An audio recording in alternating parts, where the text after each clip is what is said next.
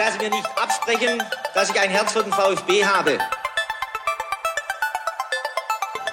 Sverrisson, dann wieder Kügel.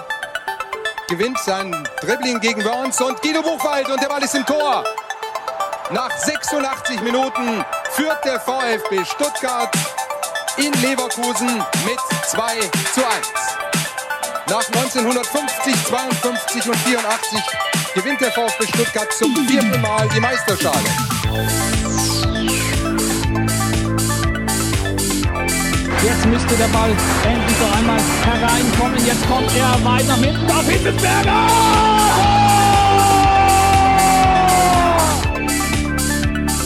Mario Gomez, spitze Winkel, noch einmal nach innen, Pizza hat den Ball und es gibt noch einmal Abstoß vom Tor. Und jetzt ist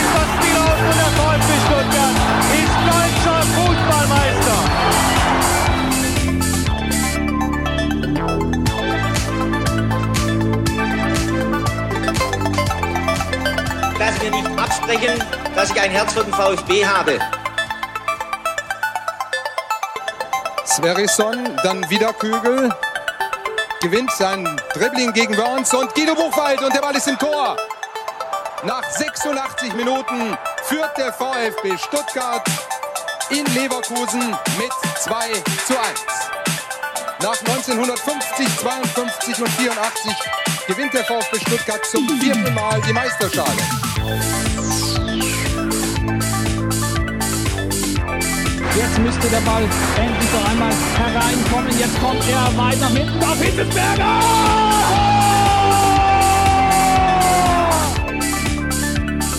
Mario Gomez, spitze Winkel, noch einmal nach innen, Pizza hat den Ball und es gibt noch einmal Abstoß vom Tor. Und jetzt ist das Spiel aus und der VfB Stuttgart ist deutscher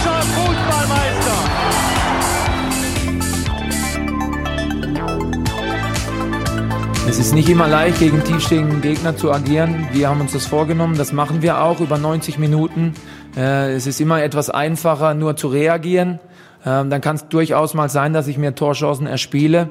Aber wie beharrlich meine Mannschaft daran geblieben ist, weiter zu, nach vorne zu spielen, ja, sich Situationen zu kreieren, ähm, ist unglaublich ist unglaublich gut und äh, sie waren bis zum Schluss überzeugt, dass sie dieses Spiel gewinnen. Und von daher mache ich meiner Mannschaft ein Riesenkompliment, dass sie es bis zum Ende durchgezogen haben. Äh, und äh, wie gesagt, es ist nicht leicht, gegen tiefstehenden Gegner zu spielen. Aber wir sind dran, das ständig besser zu machen. Wir müssen mehr Tempo reinbringen ins Spiel. Das hatten wir in der ersten Halbzeit nicht. Darum haben wir dem Gegner auch äh, gewisse Dinge äh, überlassen. Aber sobald wir Tempo reinbringen, glaube ich, dass äh, es unheimlich schwer ist, gegen uns zu spielen. Tim Walter analysiert den knappen Heimerfolg gegen St. Pauli nahezu perfekt. Trotzdem haben wir noch Redebedarf und damit herzlich willkommen zu STR. Mein Name ist Ricky und mit mir in der Leitung der Sebastian. Guten Abend, Sebastian. Schönen guten Abend, Ricky. Sebastian, ich habe gesehen, du kannst inzwischen auch wieder Tempo aufnehmen. Du hast äh, an diesem Wochenende mal wieder einen längeren Lauf absolviert. Habe ich das richtig auf Twitter mitverfolgt?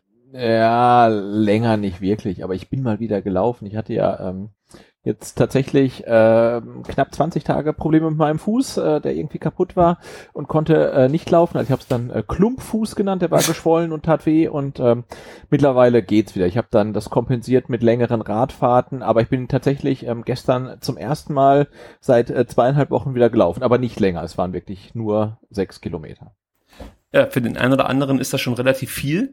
Also ähm, von daher. Ja, aber selbst selbst äh, Santi Ascasiba darüber. Also, ja, das, das war ja eine Halbzeit. Das war ja gestern und auch heute.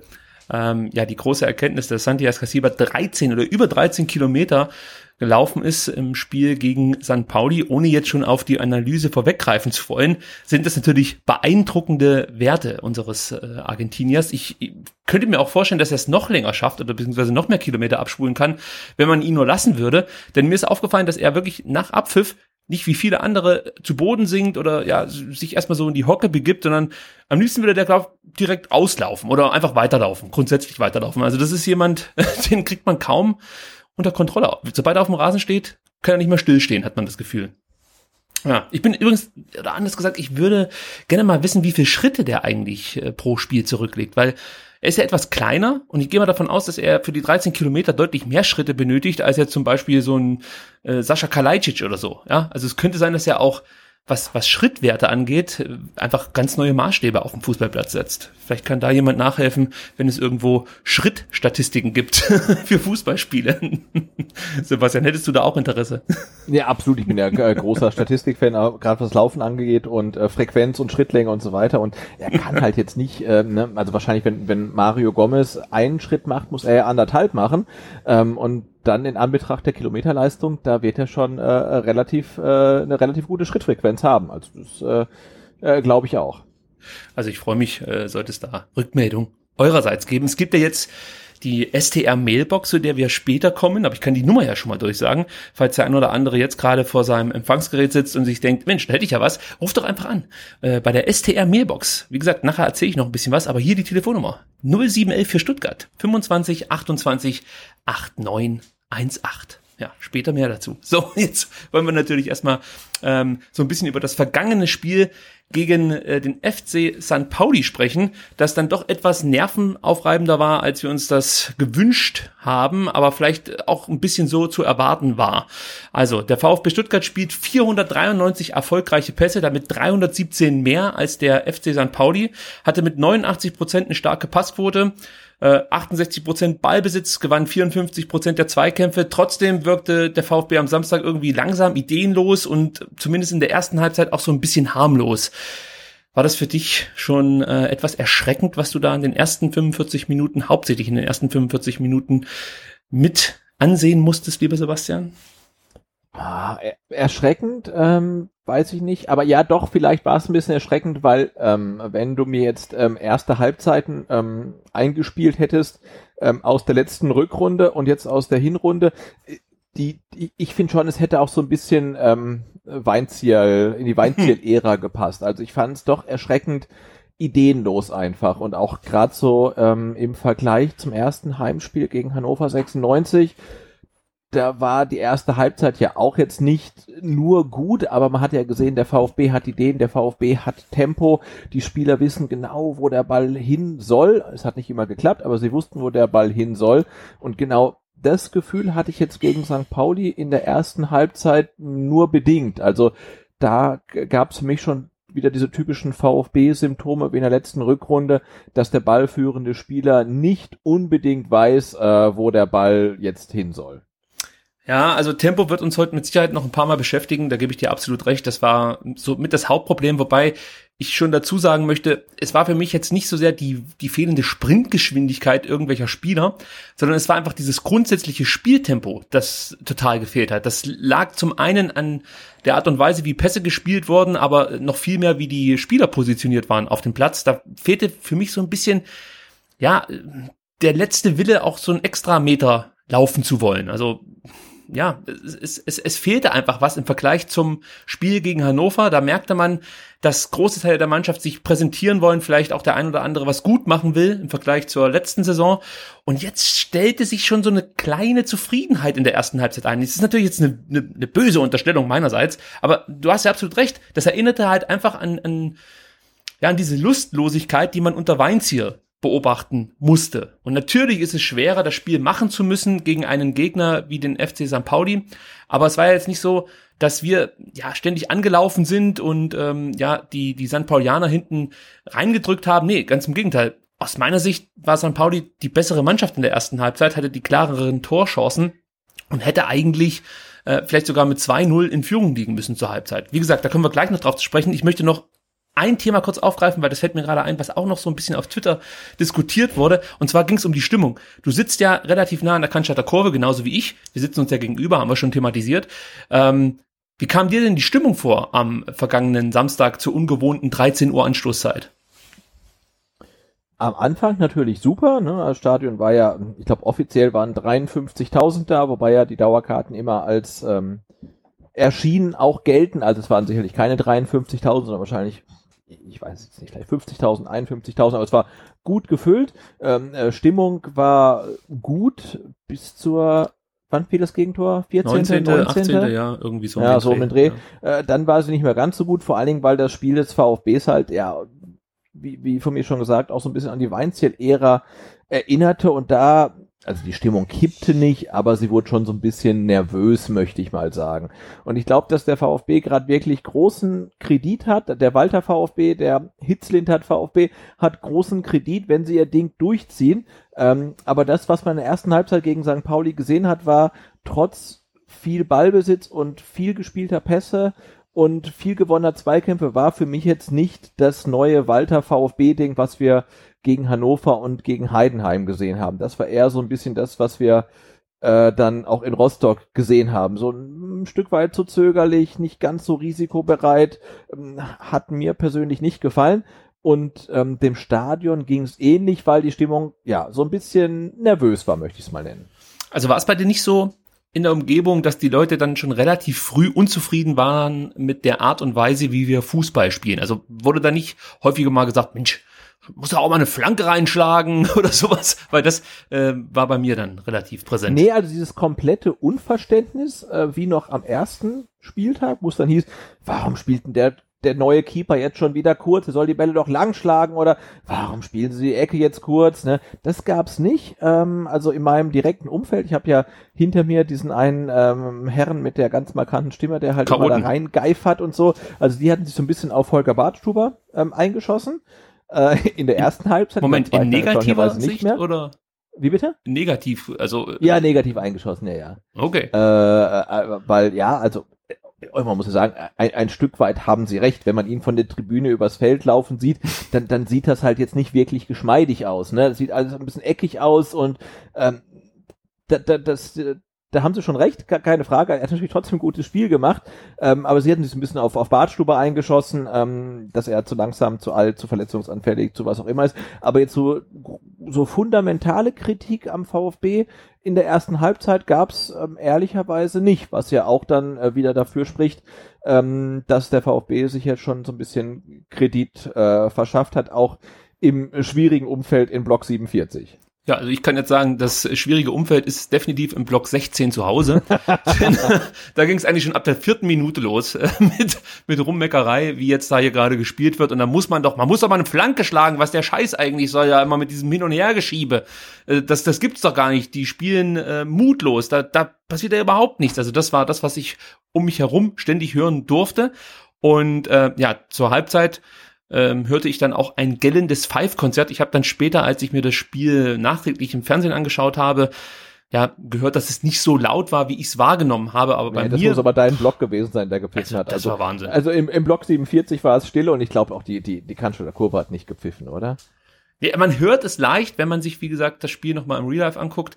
Aber äh, bei mir war es halt richtig extrem laut, aber das scheint dann wirklich dieses ähm, Haupttribünenphänomen zu sein. Mhm. Äh, das hat mich auch tierisch genervt, weil keiner kapiert hat, oder anders, eine Menge Leute um mich herum haben überhaupt keine Ahnung, wie A weiter Fußball spielt und vor allen Dingen, wie schwer es dann natürlich auch ist gegen eine Mannschaft, die wirklich hier einfach nur verteidigen möchte und dann natürlich auch mit dieser frühen Führung ja die, die perfekten Voraussetzungen geschaffen hat, um eben nicht äh, selber jetzt großartig das Spiel machen zu müssen, ja, wie schwer das ist, gegen so eine Mannschaft aufzuspielen. Und ähm, ja, diese Weitsicht oder Einsicht, die fehlte mir dann doch schon ein bisschen, zumindestens in meinem Umfeld. So muss ich das sagen. Also da äh, kann man sich vielleicht noch ein bisschen mehr Geduld des ein oder anderen Fans wünschen. Aber eine andere Stimmung ist mir auch nicht ganz so gut aufgefallen. Also fand ich etwas, etwas schwächer als sonst, ohne jetzt hier die Kurve groß kritisieren zu wollen, hatte ich insgesamt das Gefühl, dass wir diesmal nicht ganz so viel Druck, ähm, ja, sag mal, ins Stadion gesteckt haben. Also es, es wirkte etwas ruhiger, zurückhaltender. Das ist dir nicht aufgefallen? Nee. Das gibt's ja gar nicht. Also es liegt wirklich an meinem Blog. Also es scheint da wirklich Störgeräusche oder sowas zu geben, die, die mich komplett rausnehmen aus, aus dieser Fanzone, äh, in der ich sonst eigentlich bin und das alles schön beobachte und auch abfeier. Das gibt's nee, ja also ich fand, die, die, die Kurve war präsent wie immer, ähm, genauso laut, genauso leise. Nein, leise sind sie nie, aber nee. genauso laut wie immer und haben, haben ihr, ihr Ding gemacht und haben es gut gemacht und äh, nee, das, das fand ich gut. Also jetzt natürlich, aber ich habe auch ne, als Referent jetzt in der Saison hast du das Spiel gegen Hannover, was ja dann schon ein spezielles war, äh, mit einem relativ frühen Führungstor, dann dem Eigentor von Avuja, der dann halt von der Kurve gefeiert wird, ähm, sorry, und dann halt hinterher noch der, der roten Karte mit Gellen im Five-Konzert und, und dann noch gewonnen. Also das war ja schon ein spezielles, äh, spezielles Spiel einfach. Äh, und das war jetzt dann am, am Samstag halt dann schon irgendwie ein gewöhnliches Heimspiel. Äh, aber ich fand jetzt nicht, dass die Kurve irgendwie zurückhaltend war oder, oder leiser als sonst oder so. Das, nö.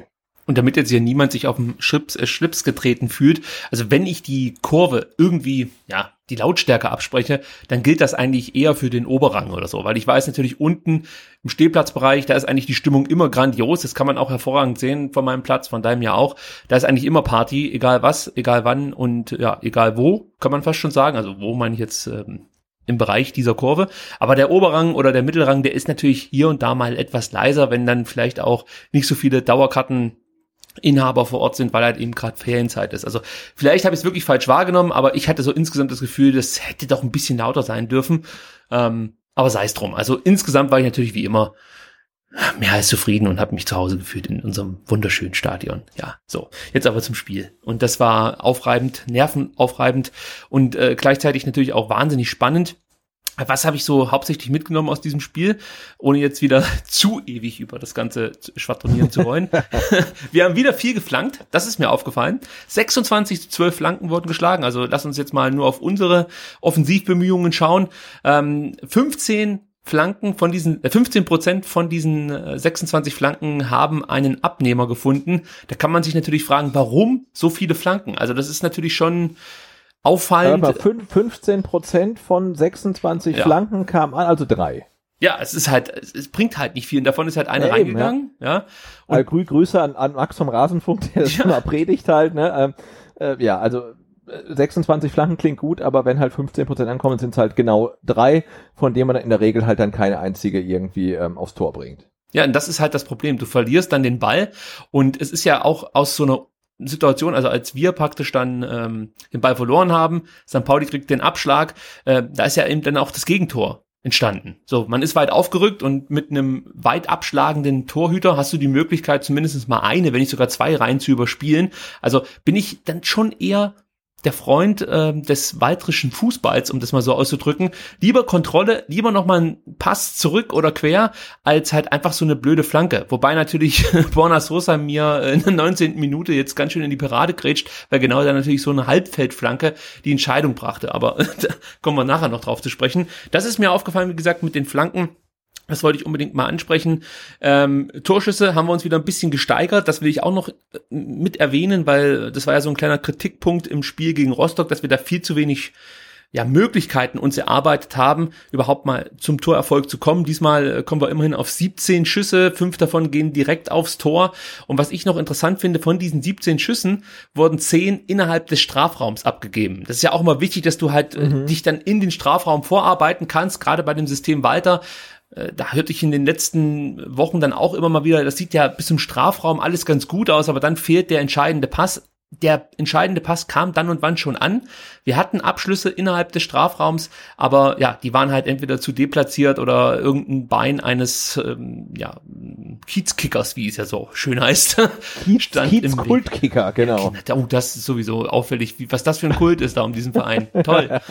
Naja gut, ich möchte jetzt hier nicht äh, nachtreten oder so. Ich finde den. Verein, nein, nein, nein. Ich fand Und, den also, Verein, so muss ich sagen, lange sehr sympathisch. Aber das ist wie mit so vielen Sachen, wenn es dann irgendwann ähm, ja so so so so ein Mainstream-Phänomen wird, dann, ja, dann fehlt dieses Ruffe irgendwie, das, das Brücke dann so nach und nach. Also diese, diese Hells-Bells-Atmosphäre in dem abgerockten Stadion, die ist natürlich immer noch da und ist immer noch cool, aber du hast natürlich inzwischen ja schon auch das Gefühl, dass, dass St. Pauli so eine, so eine, so eine, ja, so eine, eine Lebenseinstellung verkörpert fast schon und ähm, wie drücke ich das jetzt am besten aus? Also es kommt mir halt so vor, als ob viele Leute da einfach hingehen, weil es halt on vogue ist oder halt einfach gerade angesagt. So.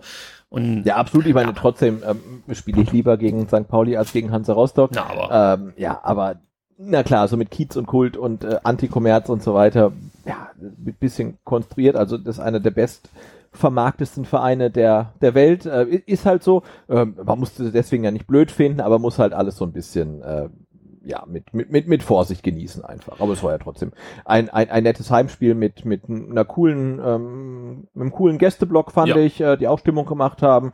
Also insofern alles okay. Und wenn dann halt vereinzelte Stimmen hinterher ähm, auf Twitter laut werden, die Stuttgart ganz, ganz blöd finden, muss man sagen, ja, dann, dann ist es halt so.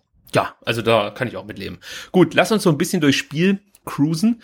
Und ähm, ja, es ging ja wirklich direkt schon wie die Feuerwehr los in der zweiten Minute hätten wir schon in Rückstand geraten können. Ja, jetzt werden viele aufhorchen, weil den meisten wird natürlich noch die Castro-Chance im Gedächtnis stecken. Da kommen wir auch noch gleich zu sprechen. Aber St. Pauli hat eigentlich äh, wirklich in dieser zweiten Minute schon gezeigt, was uns ja einfach blüht, wenn wir nicht konzentriert verteidigen. Es ging nämlich damit los, dass St. Pauli an der eigenen Eckfahne einen Ball von Al Gadoui, der übrigens nicht den besten Tag erwischte, ähm, erobern konnte. Und dann hat der sehr sehr gute, fast schon überragende Conte. Einfach super geschaltet, hat äh, mit einer Hacke einen Pass auf Mats Müller-Daly gespielt, der auch eine sehr gute Partie äh, absolviert hat. Und ich glaube, dann kommen wir zu der Szene, die vielleicht deinem Hintersitzer so ein bisschen negativ aufgestoßen ist von Holger Bartstuber, der dann versucht, ähm, gegen Diamantakos ein, ja, einfach einen Zweikampf zu gewinnen. Das sah wirklich etwas ungelenk aus. Also ich habe mir das mehrfach angeschaut. Ich weiß auch nicht, was er davor gehabt hat. Er stand einfach falsch. Es sieht einfach sehr, sehr ungeschickt aus, um es mal so auszudrücken. Und Diamantakos spielt den Ball weiter auf Conte, der ist an der Grundlinie unten.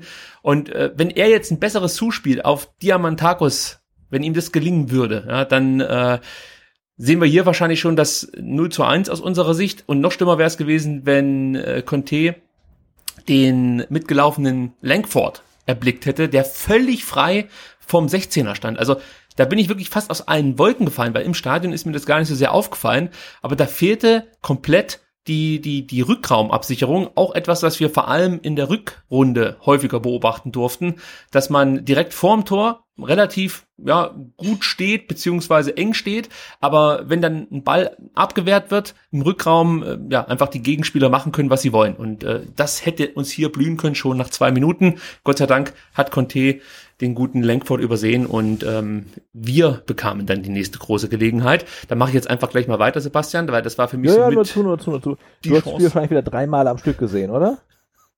Ich habe heute noch mal Urlaub gehabt. Weil ich habe tatsächlich nur, nur, nur live gesehen, nochmal die Zusammenfassung und mir noch so ein paar entscheidende Szenen nochmal angeguckt. Aber ich dachte, dass du wieder äh, der Mann bist für die In-Depth-Analyse. Ich, ich, ja gut, ich muss ehrlicherweise sagen, ich habe äh, meine neue Sky Box, die ich jetzt hier bekommen habe, habe ich dann direkt mal ja, einfach ausgenutzt dieses Wochenende und habe alles Mögliche aufgenommen, was nur ja mit Fußball zu tun hatte. Und das habe ich dann jetzt die ganzen Nächte mir mal angeschaut und natürlich auch mehrfach das VfB-Spiel. Ich gebe es ja zu. Ja, und der hat sich nicht wegen, wegen Überhitzung abgeschaltet oder so. Noch nicht, nee, nee. Okay. es war jetzt nicht ganz so warm, wobei gestern am, am Sonntag war es warm, aber da war ich ja dann bei der, bei, beim Spiel der zweiten Mannschaft. Also kann ich nachher auch noch was erzählen. Auch da erst noch, noch einen Fieldtrip gemacht. Ja, ja, da kommen wir vielleicht später noch zu. Ja, also. Aber jetzt zurück so, in die zweite Minute. Genau, wir sind jetzt schon in der zweiten Minute. Schon. kommt zur großen Chance des Gonzalo Castro, die, und das meine ich jetzt gar nicht irgendwie abwertend, selbst äh, du oder ich äh, reingemacht hätte. Äh, die Davi spielt wirklich einen herrlichen Steckpass auf äh, Santiago Escasiba in den Strafraum, der ja, bedient Castro perfekt äh, an, äh, im Strafraumzentrum und der setzt dann halt einfach einen ganz, ganz schlechten Kopfball. Also es ist halt einfach fast nicht nachvollziehbar, wie man diese Chance nicht reinmachen kann. Ähm, wie hast du diese große Möglichkeit miterlebt von deinem Platz aus? Also ich als jemand, der ähm, ungefähr äh, das gleiche Gardemaß hat wie Gonzalo Castro, kann sehr wohl verstehen, wie man diesen Kopfball nicht aufs Tor bringen kann, weil ich weiß nicht, von wo köpft er? 11 Meter, 12 Meter oder nee, so? Nee, das war, das war viel näher ja, dran, so, also. Echt noch der? Aber, ja, acht Meter ja, also, oder so. Ja, natürlich, er muss ihn machen, aber äh, man, man hat auch schon äh, bessere Chancen zu sehen, die nicht ähm, dann ver, äh, verwandelt wurden. Ja, natürlich muss er machen, aber ja, ist Gonzalo Castro ein Kopfballmonster? Nee, ist er nicht. Äh, vorher alles gut gemacht. Er ist halt dann irgendwie eigentlich der, der, der falsche Spieler ähm, am richtigen Punkt zur richtigen Zeit, ähm, aber er ist halt einfach nicht der, der die, die Dinger macht halt. Ne? Aber klar, eigentlich muss er machen und natürlich alte Leier, wenn er in der zweiten Minute die 1-0-Führung für den VfB macht, dann läuft das Spiel ganz anders. Ja, aber er, er, macht sie nicht. Ähm, was mir in dem Spiel ähm, aufgefallen ist, ähm, und ich habe gerade durch deine äh, Shownotes gescrollt und ich glaube, der, der, der Punkt kommt dann erstaunlicherweise nicht mehr, ähm, dass ähm, Santi Ascasiba tatsächlich äh, zum Vorbereiter wird, ne? weil der Ball war perfekt für Gonzalo Castro vorbereitet und auch in der ersten Halbzeit war es dann, glaube ich, gab es dann auch diese, diesen supergeilen äh, Chip auf Mario Gomez. Hm das ist mir wirklich äh, offensichtlich entgangen. Wer weiß, was mich da gerade abgelenkt hat oder so. Okay, kann natürlich, kann natürlich der, sein, auch nicht drin ist. Ähm, oder ich habe mich jetzt komplett im Spiel vertan. Ich glaube aber nicht. ähm, aber aber, nee, aber er, er, er wird zum Vorlagengeber. Ne? Also da, da reden wir ja vielleicht später auch noch drüber, dass er als ähm, rechter Mittelfeldspieler vielleicht nicht ideal eingesetzt wird, aber man merkt, er, er, er wächst in die Rolle rein er wird immer offensiver, ähm, er hat Torchancen, die er bislang noch nicht reinmacht ähm, und er, er macht auch den einen oder anderen Assist. Also ähm, ja. wenn, wenn, wenn er verwandelt werden wird. Also es wird so langsam. Ich möchte, ich möchte Santiago Ascasiba hier nicht irgendwie das, das, das Können absprechen, Fußball spielen zu können. Nein, auch gar nicht, gar aber ist die Frage, was, was kann er besser? Und bislang dachte man, naja, er ist besser in einer Position aufgehoben, wo er halt irgendwie das Spiel des Gegners zerstört, äh, Bälle gewinnt und dann an jemand abspielt, der halt dann für den eigenen Offensivaufbau nützlich ist. Ähm, aber es scheint ja wirklich so zu sein, dass auch er ähm, fürs Offensivspiel eine Hilfe sein kann, weil er gute Bälle auf die Leute spielt, die dann halt Tore schießen können. Absolut, das ist ihm ein paar Mal gelungen. Aber was mir so auffällt, ist, mich beschleicht das Gefühl, ob vielleicht Santiago Ascasiba auf dem Platz jetzt mehr nachdenkt als früher. Ja, also äh, vieles, was er sonst so gezeigt hat, definierte sich ja über Kampf und, und Einsatz und eben seine Zweikampfstärke. Und jetzt muss er natürlich, wie du ja richtig gesagt hast, auch mal äh, geschickten Ball oder eine Flanke spielen, gute Pässe spielen, richtig laufen und äh, dann vielleicht auch mal eine Offensivaktion abschließen. Und wir haben ja vorhin schon darüber gespielt, äh, so, ja, so ein bisschen ähm, gerätselt, wie der eigentlich diese 13 Kilometer abspulen kann.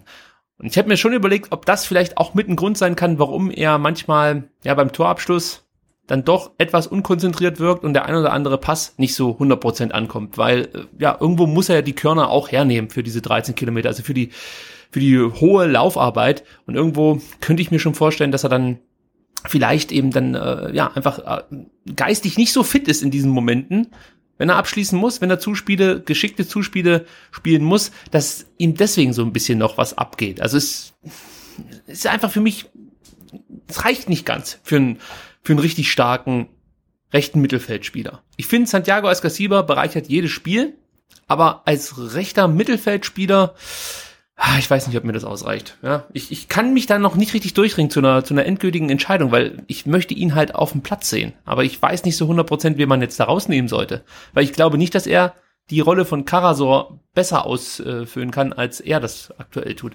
Da werden wir nachher vielleicht auch noch drüber sprechen. Genau, ich wollte sagen, nach so dem Auftritt von, von, von Karasor jetzt gegen St. Pauli mh, mm, ist das diskutabel auf jeden Fall. Ja, also das ist mit Sicherheit äh, zu diskutieren, ob das so viel Sinn macht. Karasor jetzt mit allen Mitteln Spiel für Spiel durchzudrücken und ihn immer wieder aufzustellen, wenn man merkt, okay, er hat hier und da Probleme. Also was, was halt extrem auffällt bei Karasor, um das schon vorwegzunehmen, dass ihm so ein Stück weit diese Pressing-Resistenz fehlt, die zum Beispiel natürlich ein Orel Mangala absolut auszeichnet. Also immer, wenn Karasor ja, ich sag mal, aggressiv angelaufen wird, dann gerät er ein Stück weit in Hektik und äh, spielt dann auch häufig mal einen schlampigen Ball. Auf der anderen Seite hat er, ich weiß gar nicht wann, das war kurz vor Schluss, nochmal einen genialen Pass gespielt, äh, der natürlich dann vielleicht eigentlich schon ja, zum Tor hätte führen müssen. Müssen wir nachher nochmal über meine Notizen gehen, irgendwann habe ich mir das notiert. Aber insgesamt äh, ist es halt einfach, oder fällt es auf, dass Karasor mit diesem enormen Druck, der da natürlich jetzt aufs Mittelfeld ähm, ausgeübt wird von den Gegnern, nicht ganz so gut zurechtkommt, wie man sich das vielleicht wünschen würde. Aber siehst ja, du da jetzt. Und, und, genau, und halt auch mit, mit dem Druck, den er schon so ein Stück weit von seinem Trainer und von den Medien bekommt, als ah, wie wurde er betitelt als Balance-Spieler, als Unterschiedsspieler und das als, Metronom äh, hat der gute Phil Meisel gesagt. Ja, also ich denke, er kann die Rolle ausfüllen, aber vielleicht kann er das halt noch nicht am dritten Spieltag. Ne? Also ähm, ja, das ist hier, hier halt Stuttgart und nicht Kiel. Du bist halt in jedem Spiel Favorit. Die Gegner stehen dir auf den Füßen. Ähm, du hast Druck ohne Ende. Ähm, und äh, ja, da, da, da muss halt auch ein, ein Karasor reinwachsen. Und ich denke, die Rolle, die ihm Tim Walter ähm, in Kiel ähm, gegeben hatte und auch hier zugedacht hat, die kann er sicherlich ausfüllen, aber vielleicht noch nicht über 90 Minuten an jedem Spieltag. Da muss man halt dann ein bisschen, ein bisschen abwarten. Ähm, und da bin ich mal gespannt, wie, wie Walter da reagiert. Ne? Also setzt, setzt er dann ganz dogmatisch auf ähm, Karasor oder sagt, hm, okay, wir, wir sind flexibel und jetzt ähm, ändert er mal was. Also das äh, wird sich jetzt ähm, zeigen, weil ganz klar ist ja auch, das Spiel gegen St. Pauli war ja so ein bisschen eine Blaupause, wie andere Spiele auch laufen werden. Jetzt gleich am Freitag wieder gegen Aue. Die werden genauso hinten drin stehen und mit langen Bällen operieren und genauso ihr Glück versuchen wie gegen St. Pauli, so wie vermutlich ähm, 15 oder 16 andere Gegner in der Liga auch. Äh, und äh, darauf muss man sich einstellen. Ja, und dazu kommt, dass ich Aue offensiv etwas stärker sehe als St. Pauli, überraschenderweise, zumindest in den ähm, jetzt ja drei absolvierten Spielen mit äh, DFB Pokal 4 das wird schon interessant zu sehen sein, wie wir uns da dann aus der Affäre stehlen können. Denn eins ist klar, wenn die vergleichbare Torchancen bekommen wie St. Pauli jetzt am Samstag, dann kann ich mir vorstellen, dass wir ein bisschen mehr als zwei Tore schießen müssen, um das Spiel zu gewinnen. Aber ich möchte noch eine Szene kurz aufgreifen, die für mich so ein bisschen sinnbildlich war für, ja, Probleme, die Santi hatte, Probleme, die Karasor hatte und auch andere Spieler. Und zwar gab es diese Szene in der sechsten Minute, da spielt äh, Daniel Didavi eigentlich einen guten Ball auf Santiago Ascasiba. Der kommt dem Ball und seinem Mitspieler dann nicht entgegen. Das ist so dieser letzte Biss, den ich dann so ein bisschen vermisst habe in der ersten Halbzeit. Also man wartet praktisch immer, bis der Ball zu einem kommt, denkt vielleicht auch schon eine Aktion weiter, ist mit dem Kopf schon beim Abschluss oder beim nächsten Abspiel. Und ähm, da fehlt mir einfach noch so diese Bereitschaft, dann nochmal den Schritt mehr zu machen und sich vielleicht dann auch Zeit für die Aktion an sich zu nehmen, also einen Schritt vor dem anderen zu machen, so muss man es ja sagen. Weil Santi, Santi Ascasiba kannst du ja definitiv nicht Einsatzwillen absprechen, ja, also der ja, ist ja nicht so sagen, faul. Also der, der, diesen extra Schritt, den macht er ja immer, der macht er auch doppelt und dreifach, das ist dann eher so eine, ah, so ein Mindset, was dann halt schlampig. fehlt, ne? Es ist einfach schlampig ja. in dem Moment. Das ist das, was ich meine. Es ist einfach in diesem Moment schlampig zu Ende gespielt oder beziehungsweise weitergespielt in dem Fall. Genau, und, und vielleicht auch die, die, die, der Tatsache schuld, dass er halt in der Rolle, in der er jetzt spielt, halt, so im offensiven Aufbauspiel halt auch relativ unerfahren einfach ist, ne? Weil das ist eine Situation, die kennt er vielleicht auch gar nicht so, weil er bisher eher so bisschen weiter hinten spielte und ähm, dafür da war halt ähm, das Aufbauspiel des Gegners äh, kaputt zu machen. Ja, also bei ihm würde ich jetzt auch noch sagen, dass ich, dass man da vielleicht auch noch mehr Geduld aufbringen muss. Aber bei Karasor hast du diese Schlampigkeiten eben auch gesehen und da geht's halt nicht. Also das funktioniert nicht. Dann bin ich einfach ein Fan davon zu sagen, okay, ähm, jetzt stabilisieren wir uns erstmal und spielen halt wirklich nur einen, einen Querpass. Auch wenn das natürlich die Leute nervt, aber ja, wenn, wenn, wenn dann die Aktionen nicht 100% gelingen und das immer wieder und daraus Chancen für den Gegner entstehen, ja, da muss man vielleicht so ein bisschen auch was verändern. Äh, muss nicht immer vom Trainer kommen. Ich glaube, das merkt die Mannschaft ja selber. Das haben sie ja auch alle sehr, sehr gut eingeschätzt. Und ich möchte auch dazu sagen, mich stört das oder mich störte das am Samstag hauptsächlich in der ersten Halbzeit. Die zweite Halbzeit, die lief deutlich besser. Aber da äh, ja, erwarte ich mir noch ein bisschen mehr. Man muss vielleicht auch noch dazu sagen, äh, zu Santias Casiba, dass er diesmal eigentlich eine noch größere Aufgabe bekommen hat von Tim Walter, weil er war nicht nur rechts, äh, rechts im Mittelfeld beheimatet, sondern er durfte, wie schon, ich glaube so ab der 70. Minute in Rostock, ähm, auch etwas zentraler spielen, was natürlich dann auch diese hohen Laufwerte erklärt. Also er hatte einfach eine deutlich größere bei Santi, Santi Escasiba kann man sagen Spielfläche zur Verfügung und ähm, ja musste die natürlich belaufen und ich kann mir natürlich auch vorstellen, dass das dann vielleicht auch das ein oder andere Mal für Lücken sorgt oder ähm, ja eben die falsche Positionierung eines Spielers. Also ich möchte jetzt Santiago Ascasiba hier nicht aus der Startelf reden. Ich habe es ja vorhin schon gesagt, der muss für mich spielen.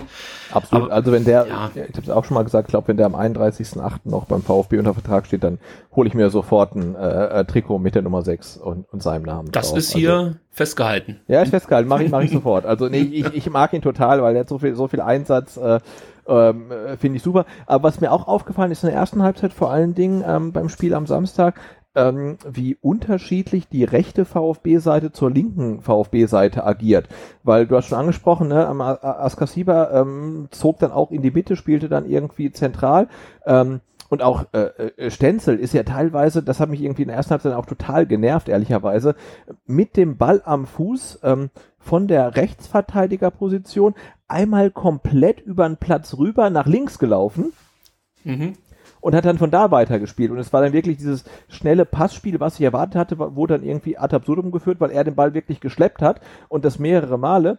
Ähm, und auch ähm, Stenzel und, und Askasiba haben teilweise dann auch noch die Positionen getauscht, dass äh, dann ähm, Askasiba hinter Stenzel spielte. Und da war relativ viel Fluktuation drin, ähm, ohne halt irgendwas zu bringen, während ähm, auf der linken Seite ja die Positionen von ähm, Sosa und, und, und Castro relativ fix waren. Ne? Die haben sich nicht groß, die haben sich schon bewegt, aber sie haben ihre Positionen nicht getauscht. Ähm, und das Casiba und Stenzel waren schon relativ viel unterwegs. Äh, äh, nach vorne und hinten und auch nach links und rechts. Da, da war äh, einiges geboten, hat halt nichts gebracht und, und wie gesagt, also das ist mir in der ersten Halbzeit so ein bisschen aufgefallen. Ähm, dass Pascal Stenzel halt sehr, sehr viel Ballbesitz hatte, weil er den Ball bekam und dann mit dem Ball am Fuß einmal komplett rüber von der rechten auf die linke Seite gelaufen ist, ähm, ohne Raumgewinn ähm, und dann den Ball wieder kurz weitergespielt hat, wo ich dachte, das, also das, das habe ich persönlich nicht verstanden, was das jetzt irgendwie bezwecken soll. Es könnte sein, dass das eine taktische Vorgabe war, weil mit Miaichi, ich glaube, so wird er ausgesprochen, ähm, ein eigentlicher Rechtsaußen als Rechtsverteidiger für St. Pauli gespielt hat. Und vielleicht hat sich weiter überlegt, okay, da spielt jemand, der zwar schnell ist, aber natürlich defensiv vielleicht nicht ganz so stabil wie ja ein gelernter Rechtsverteidiger und dass wir dann halt die linke unsere linke Seite total überlagern und da versuchen Druck zu erzeugen. Also es könnte sein. Aber mir ist es auch aufgefallen, was du sagst, überhaupt Stenzel ähm, ja wieder mit einer mit einer mit einer guten Leistung. Er hat zwar immer wieder ein paar Wackler drin, aber es ist auch enorm schwer für so einen Abwehrspieler, dann natürlich ständig in diesen Umschaltmomenten, ja, dich, ja, was weiß ich, zwei gegen zwei und drei gegen zwei Duelle äh, ausgesetzt zu sehen. Also das ist halt einfach schwierig, da ständig zu glänzen. Aber er spielt gute Bälle. Er, ähm, ja, antizipiert so oft richtig. Also er ist für mich momentan mit einer der besten Spieler beim VfB Stuttgart. Äh, und auch nicht nur dessen, nicht nur aufgrund dessen, dass wir keinen weiteren gelernten Rechtsverteidiger haben, sondern auch insgesamt nicht wegzudenken aus der Mannschaft. Also das wäre für mich momentan eine Auswahl, mit dem könnte ich nur sehr, sehr schwer umgehen, muss ich ganz ehrlich sagen. Also Stenzel. Ja, absolut, weil er auch für die ersten Halbzeit einer der, der präsentesten war. Ne? Also wie gesagt, dieses Ballgeschleppe von, von rechts nach links hat, hat mir persönlich nichts gegeben, ich habe mir nicht gefallen, aber er war sehr, sehr präsent in der ersten Halbzeit. Also gab es dann auch die Davi, der viele Bälle bekommen hat, aber die zwei, ähm, gerade auf der rechten Seite, waren für mich die, ähm, die in der ersten Halbzeit das VfB-Spiel geprägt haben. In der zweiten Halbzeit war es dann halt irgendwie ein bisschen besser ausgeglichen. Aber er ist schon brutal wichtig, ne? Und wenn man dann bedenkt, dass er als Leihspieler aus Freiburg kommt, wo man denkt, hm, ist das nicht irgendwie jetzt mal bös gesagt unter unserer Würde? Äh, nee, ist es nicht, weil er macht da echt einen richtig, richtig guten Job ähm, und ist ja aktuell vielleicht einer der wenigen im kompletten Kader, die nicht ersetzbar sind. Ne? Also insofern Daumen drücken, dass er fit bleibt. Ja, also Gott sei Dank hat er sich ja nicht allzu schwer verletzt. Stimmt, er musste ausgewechselt werden, aber... Ähm, nee, er, er, er, konnte gar nicht mehr ausgewechselt werden, weil unser Stimmt, er konnte nicht mehr ausgewechselt werden, aber war angeschlagen, ja. Ja, aber da hieß es schon nur eine Muskelverhärtung und wird am Dienstag wieder mittrainieren. Also das sieht gut aus. Aber ja, also muss man natürlich wirklich ein bisschen aufpassen, dass der sich nicht irgendwie längerfristig verletzt, dann wird es ein Problem geben. Übrigens, Stenzel war es auch, der in der elften Minute eine richtig gute Chance hatte, vielleicht sogar die beste bis dato. Ähm, war, glaube so, dass die Davi ähm, ja, so eine verunglückte Sosa-Flanke ablegt auf Stenzel und der dann aus 20 Metern abzieht und der Ball wirklich nur ganz knapp am linken Pfosten vorbeigeht. Also das konnte man auch schön in den Fernsehbildern nochmal sehen. Da hat wirklich nicht viel gefehlt und ähm, ja, auch so einer darf dann gerne mal reingehen und auch gut zu sehen, dass wir jemanden haben, der als Rechtsverteidiger einen vernünftigen Schuss hat. Ja, haben wir ja letzte Saison dann auch so ein bisschen vermisst. Zum einen, weil äh, Herr Maffeo nicht äh, ja, die Leistungsbereitschaft an den Tag legen konnte, um regelmäßig zu spielen. Und Andy Beck ist nun wirklich kein begnadeter ja, Distanzschütze oder ich glaube auch ja, im, im, im Elfmeter oder im 16 Meter Raum, so ist es richtig, hat er sich noch nicht allzu oft ausgezeichnet als großer Torschütze. Ab und zu passt's mal, aber mehr Zufall ist dann auch so ein Stück weit dabei. Gut, 18. Minute passiert das, was äh, eigentlich auf gar keinen Fall passieren sollte, nämlich dass wir in Rückstand geraten. Man muss natürlich hier gleich wieder sagen, ich habe, glaube ich, in der letzten Ausgabe schon den Herrn Conte angesprochen, dass das so mit einer der Highlight-Spieler bei St. Pauli ist. Ganz junger Mann, 19 Jahre alt, den muss man auch weiterhin auf dem Radar haben. Also der hat aus meiner Sicht wirklich eine große Zukunft vor sich. Und äh, warum zeigte er genau in dieser 18. Minute, als er wirklich Bartstuber, Askasiba und Stenzel richtig alt aussehen lässt und äh, am Ende auch noch Karasor ja, äh, ausspielt und ja, das war einfach genial und ähm, ein Stück weit natürlich auch von uns schlecht verteidigt, aber ich würde jetzt hier eher Conte die, die Genialität zusprechen wollen. Und ähm, Problem, warum es zu diesem Tor kam, war für mich, dass Karasor ja in diesen Zweikampf mit mit Conte geht. Das war für mich so das Hauptproblem. Und ich glaube, wenn aus der Abwehrreihe das Kommando in Richtung Karasor gekommen oder ja, gegeben worden wäre, dass er sich jetzt halt eher um den Rückraum kümmern soll, beziehungsweise dann eben um, um Müller-Daly, der da auch mit aufs Tor zugerannt ist, dann hätte es zu diesem Gegentor absolut nicht kommen müssen. Denn du hast mit drei Leuten, die ich ja gerade aufgezählt habe, Bartschuber, Askasiba, Stenzel, genügend, genügend Leute um den Mann herum gehabt. Natürlich gab es ja auch noch zwei andere St. Paulianer, die man äh, berücksichtigen musste, aber ja, hier ist halt dann Karasor mir etwas zu ungestüm und, und unkontrolliert in Richtung Conte aufgebrochen, hat sich leicht ausspielen lassen, muss man einfach so sagen. Conte, ich habe es gerade eben schon gesagt, macht das klasse, legt auf äh, Mats Möller-Daly und äh, ja, der haut das Ding dann einfach in die Maschen. Und ja, das ist halt einfach dann schlecht verteidigt. So einfach ist es. Und äh, so genau, schnell, wobei, wobei ich ja. fand, dass Askasiba und Bartstuber sich da auch so ein bisschen unglücklich in die Quere kommen. Ne? Also ja. wenn, glaube ich, einer nur da gewesen wäre, hätten sie bessere Chancen gehabt, ähm, die Hereingabe zu verteidigen. Ähm, aber es sind halt irgendwie beide da und kommen sich ein bisschen in die Quere und ja, das ist halt irgendwie so bisschen Zufall, schlechter Zufall ähm, und dann der Pass rein ist halt super und ja, äh, Mats Möller-Deli macht das natürlich total super. Und ähm, Kobel sieht jetzt nicht hundertprozentig ja. aus. Also ich glaube, er sieht den Ball halt zu spät, um rechtzeitig runterzukommen.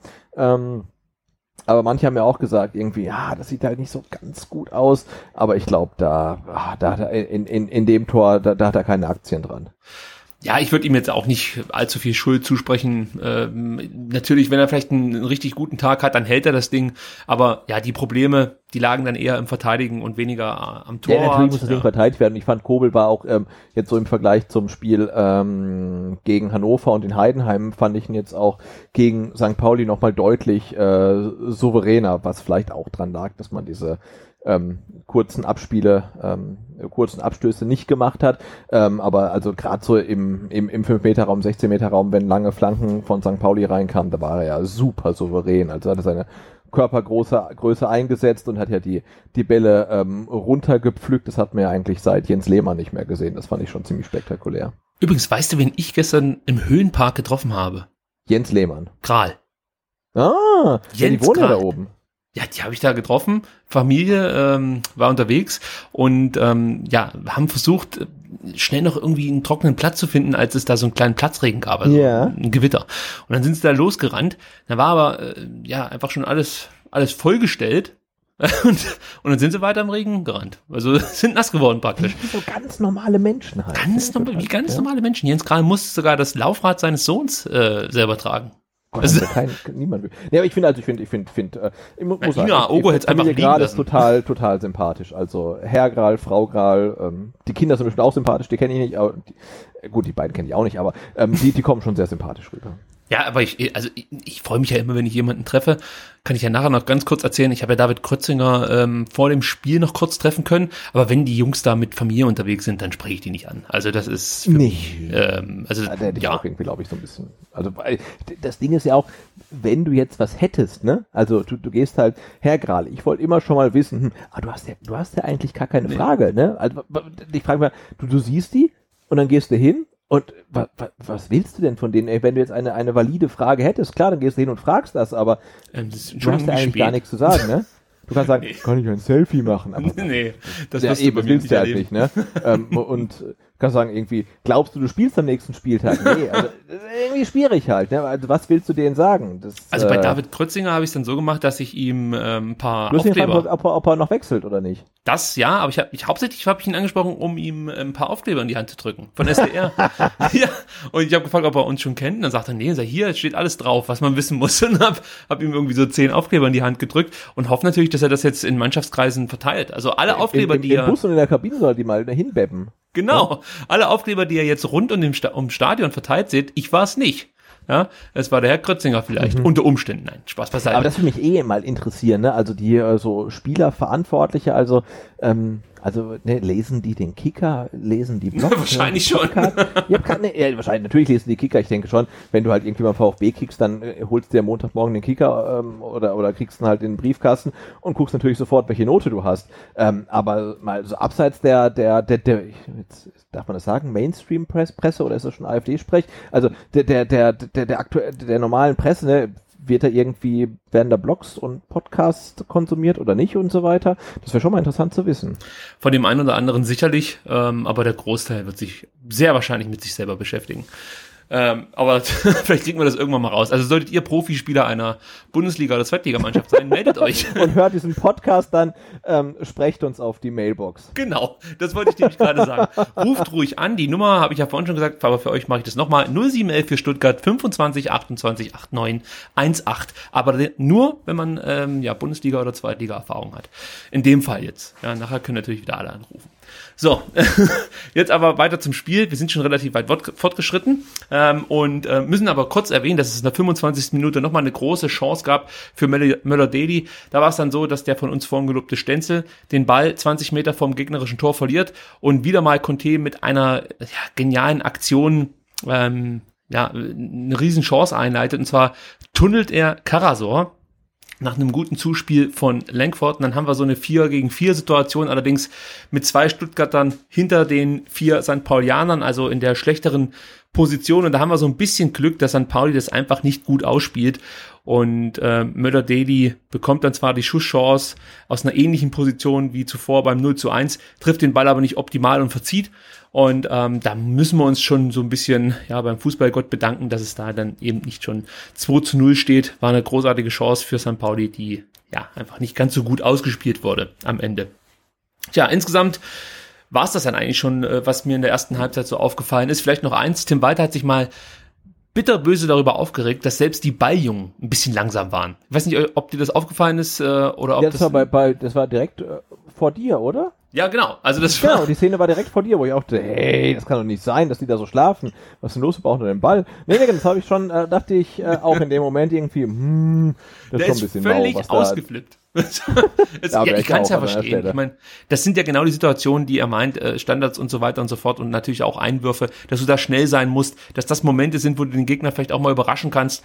Und wenn dann natürlich der Ball nicht rechtzeitig da ist, um schnell wieder eingeworfen zu werden und die, ja, die Gegner sich dann positionieren können und äh, mögliche Zuspiele dir zustellen, ja, da kotzt du natürlich ab. Vor allem, wenn es dann eh schon 0 zu 1 steht und so. Also äh, kann man denke ich mal, nachvollziehen. So, und was man auch nachvollziehen kann, ist die, äh, wie man so hört, dann doch beachtlich laute Halbzeitansprache von Tim Walter. Ähm, Sven Mislintat lobte die sogar und meinte, er hat einen großen Teil dazu beigetragen, dass das Spiel in äh, die Spiel das Spiel in die richtige Richtung zu lenken. So ist es richtig. Also da muss es richtig gekracht haben Später wurde die, glaube ich, also die Halbzeitansprache von Walter selber als human äh, äh, bezeichnet. Ich hätte schon mal gern gehört, ganz ehrlich. Ich glaube, da ging es richtig ab. Aber zu Recht. Muss ja, ich, ich, ich fand es halt schwierig in der ersten Halbzeit, dass, dass das halt kein kein, kein Walter-Fußball war, ne? Also was man da gesehen hat. Also gerade mhm. im, im äh, Vergleich zum ersten Heimspiel gegen Hannover, da weiß ich noch nicht, da saßen wir und dann dachten wir irgendwie, hey, was macht denn der Kobel? Da jetzt spielt er wieder kurz und boah, ist das risikoreich. Und wir wussten ja, dass es so kommt, aber boah, das ist irgendwie schon, schon krass. Und du sagst dann, dann gab es halt so ein paar Spielzüge, wie auch gegen Heidenheim, wo du dann echt auf der, auf der ähm, Tribüne oder vorm Fernseher saßt und dein Mund stand dir offen, ne? Wo du dachtest irgendwie, hey, so kann man auch Fußball spielen, Wahnsinn. Und das gab's halt in der kompletten ersten Halbzeit gar nicht. Das sah halt wirklich so ein bisschen aus wie unter Korkut oder Weinzier. Also wie gesagt, mir, mir hängen geblieben ist halt ähm, Stenzel, der den Ball da hinten vor der Viererkette irgendwie hin und her schleppt. Ähm, und mir ist hängen geblieben ähm, Daniel Didavi, der sich irgendwie an der Eckfahne gegen zwei Gegenspieler irgendwie in Rasen eindreht in irgendeinem Dribbling oder so. Ne? Ähm, aber das war echt Schema F. Das war nicht überraschend, das war nicht schnell. Ähm, und das war für mich nicht das, äh, war nicht der Walter Fußball, für den ich im Stadion war. Einfach, für den ich ne? bezahlt und, habe.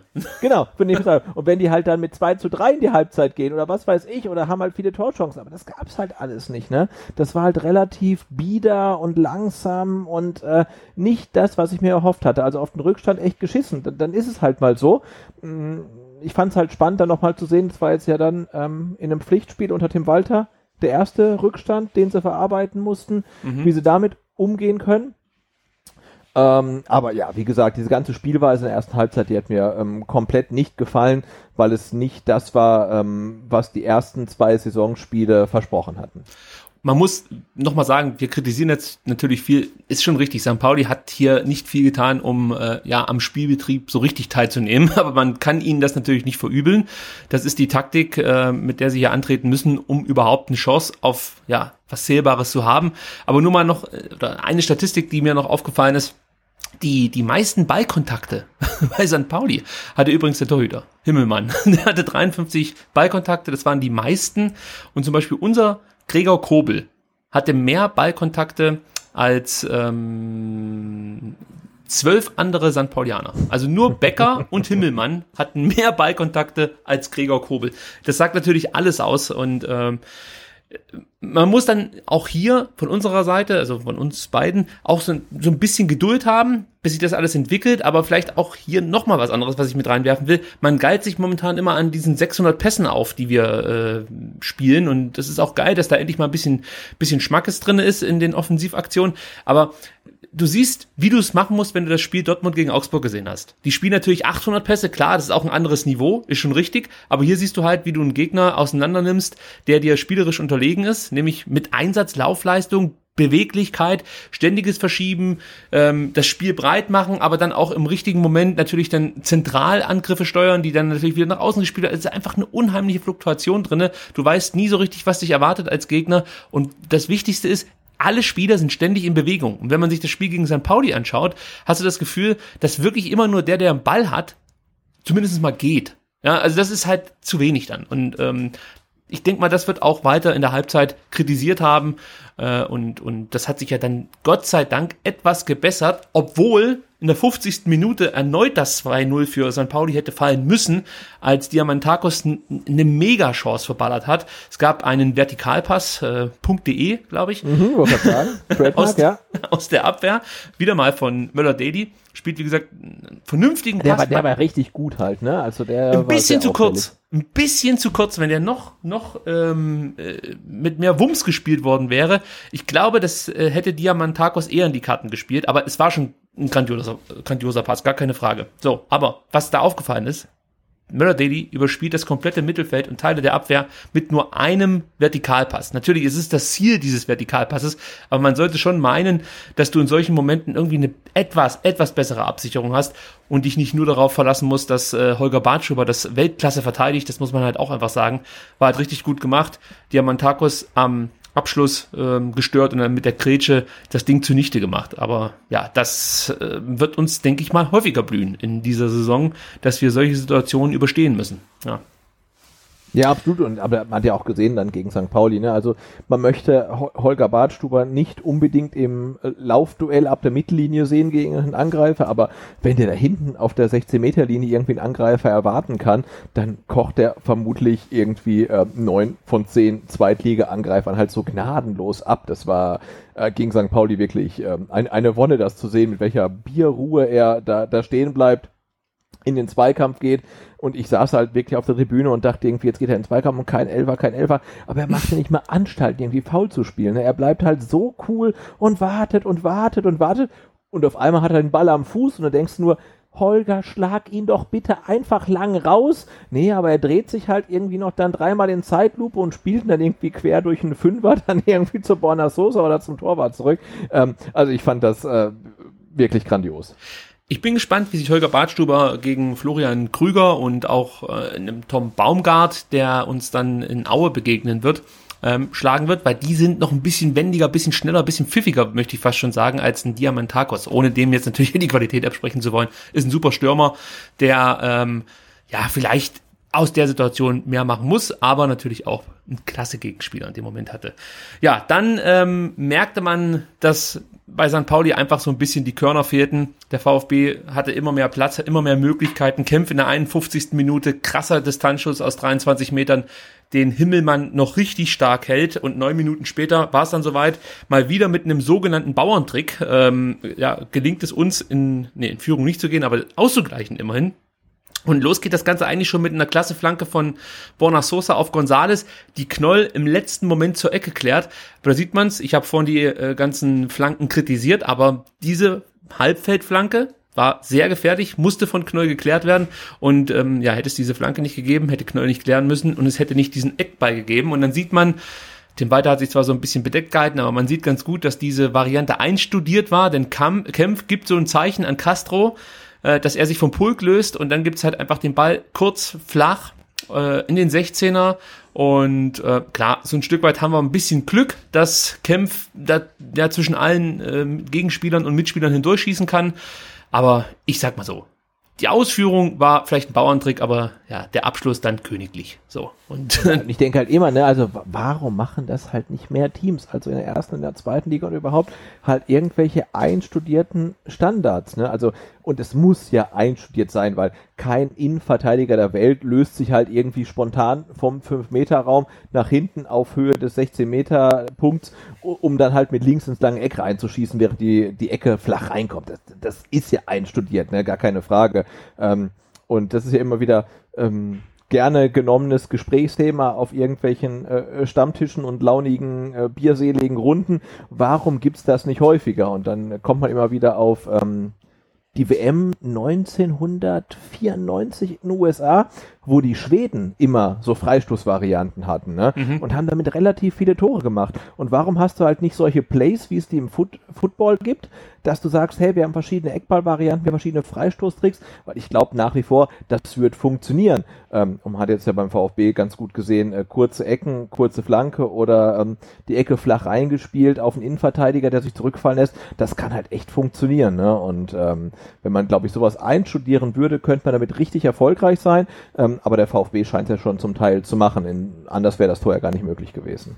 Ja, also ähnlich wie in Rostock, da haben wir ja auch Glück gehabt, dass sie ja, genau, ja. und die sind ja alle unsortiert, dann spielst du halt die Ecke ganz, ganz kurz rein. Ähm, die Derby kann dann halt irgendwie von ein bisschen näher ganz präzise ähm, auf al flanken und dann ist das Ding halt drin.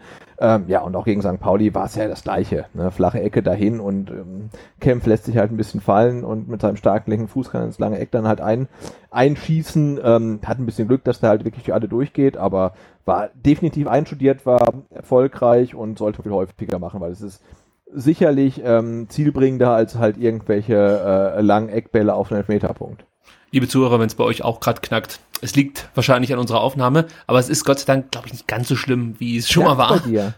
Ja, nur ganz leicht. Aber wir machen jetzt einfach mal weiter. Sollte es schlimmer werden, unterbrechen wir kurz und äh, äh, suchen nach einer Lösung. Aber lass uns ganz kurz in die 61. Minute gucken. Nochmal eine große Chance für St. Pauli. Conte, der von mir vorhin schon angesprochene Miyayachi, ich hoffe, ich spreche den Namen richtig aus, Mensch, es ist auch wirklich schwierig mit den japanischen Namen, das haben wir ja beim letzten Mal noch so weggelächelt, ja, mit Wataru Endo, aber Miyayachi ist schon dann etwas komplizierter, sei es drum.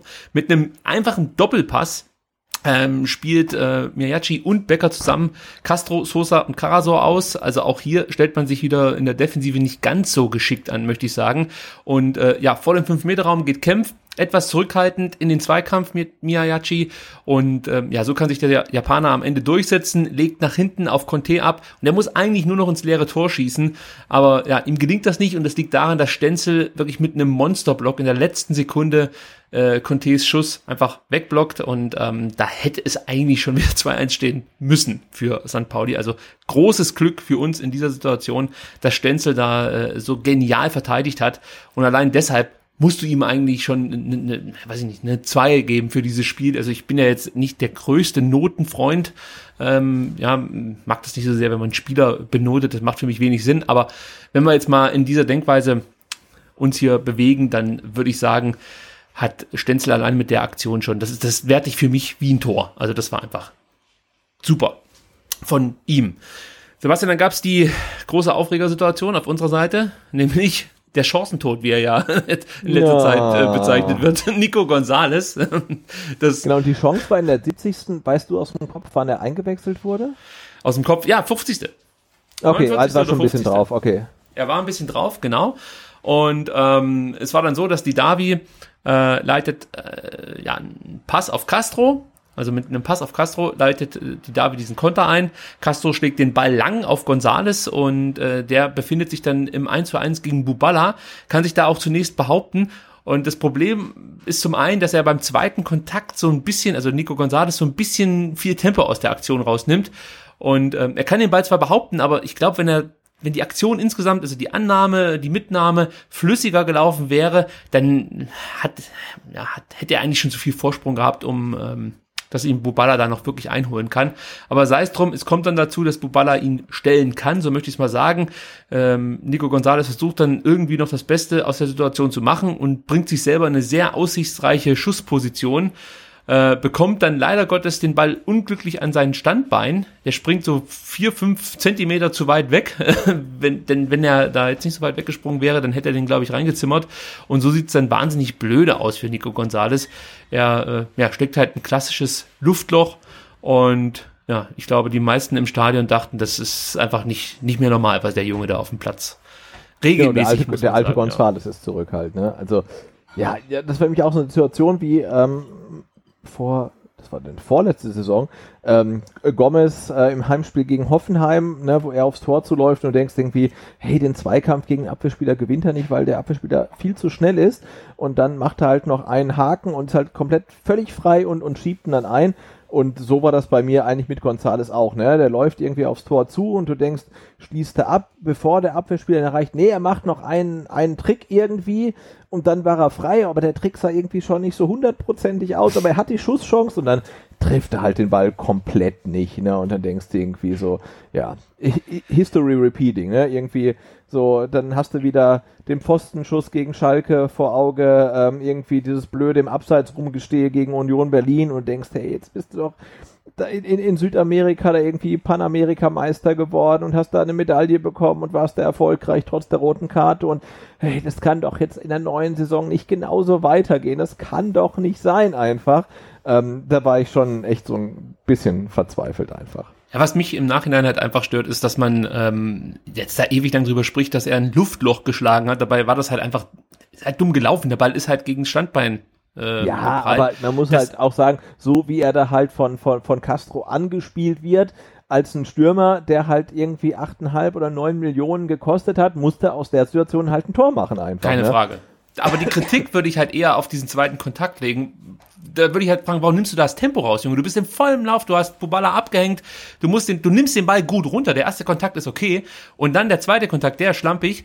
Und äh, was geht da in dir vor, Mann? Du hast den Ball doch einfach eigentlich unter Kontrolle. Jetzt, jetzt äh, sei zielstrebig, geh aufs Tor, zieh das Ding durch sozusagen und hau da drauf und und und baller das das ja, das Ding halt einfach rein. Und, ja, er muss ähm, eigentlich ja. die, die Situation halt ohne, ohne irgendwie nochmal Tempowechsel nach Hause bringen. Ne? Also ja. irgendwie Tempo, Tempo, Tempo, Abschluss. Aber ich glaube, das ist ja was, was dann auch Tim Walter oder das für Missintat sagt, er muss in seinen Aktionen noch feiner werden. Ne? Also ja. er hat das Potenzial, er hat das Tempo, er hat die Physis mittlerweile auch. Ähm, aber er, er kriegt halt halt auch nicht auf den Moment irgendwie alles zusammen. Das ist halt noch zu, zu ungenau, da sind noch zu viele Schlampigkeiten drin. Ähm, aber er, er kann das halt. Ne? Und vor allen Dingen hat er ja die die Mentalität, sich dann von, von so einer Situation nicht entmutigen zu lassen, sondern halt immer wieder dahin zu gehen, wo diese Bälle halt hinkommen. Ähm, und ähm, ja, und in der zweiten Liga macht er dann zum Glück auch mal da noch einen von diesen Bällen. Der Sendungshöhepunkt rückt näher, liebe Zuhörer. Ja. STR Mailbox 0711 25 28 8918. Ruft an. So, ja, aber. Ruft uns an. aber wir müssen noch ganz kurz das Spiel hier zu einem Happy End bringen, denn das ist ganz wichtig.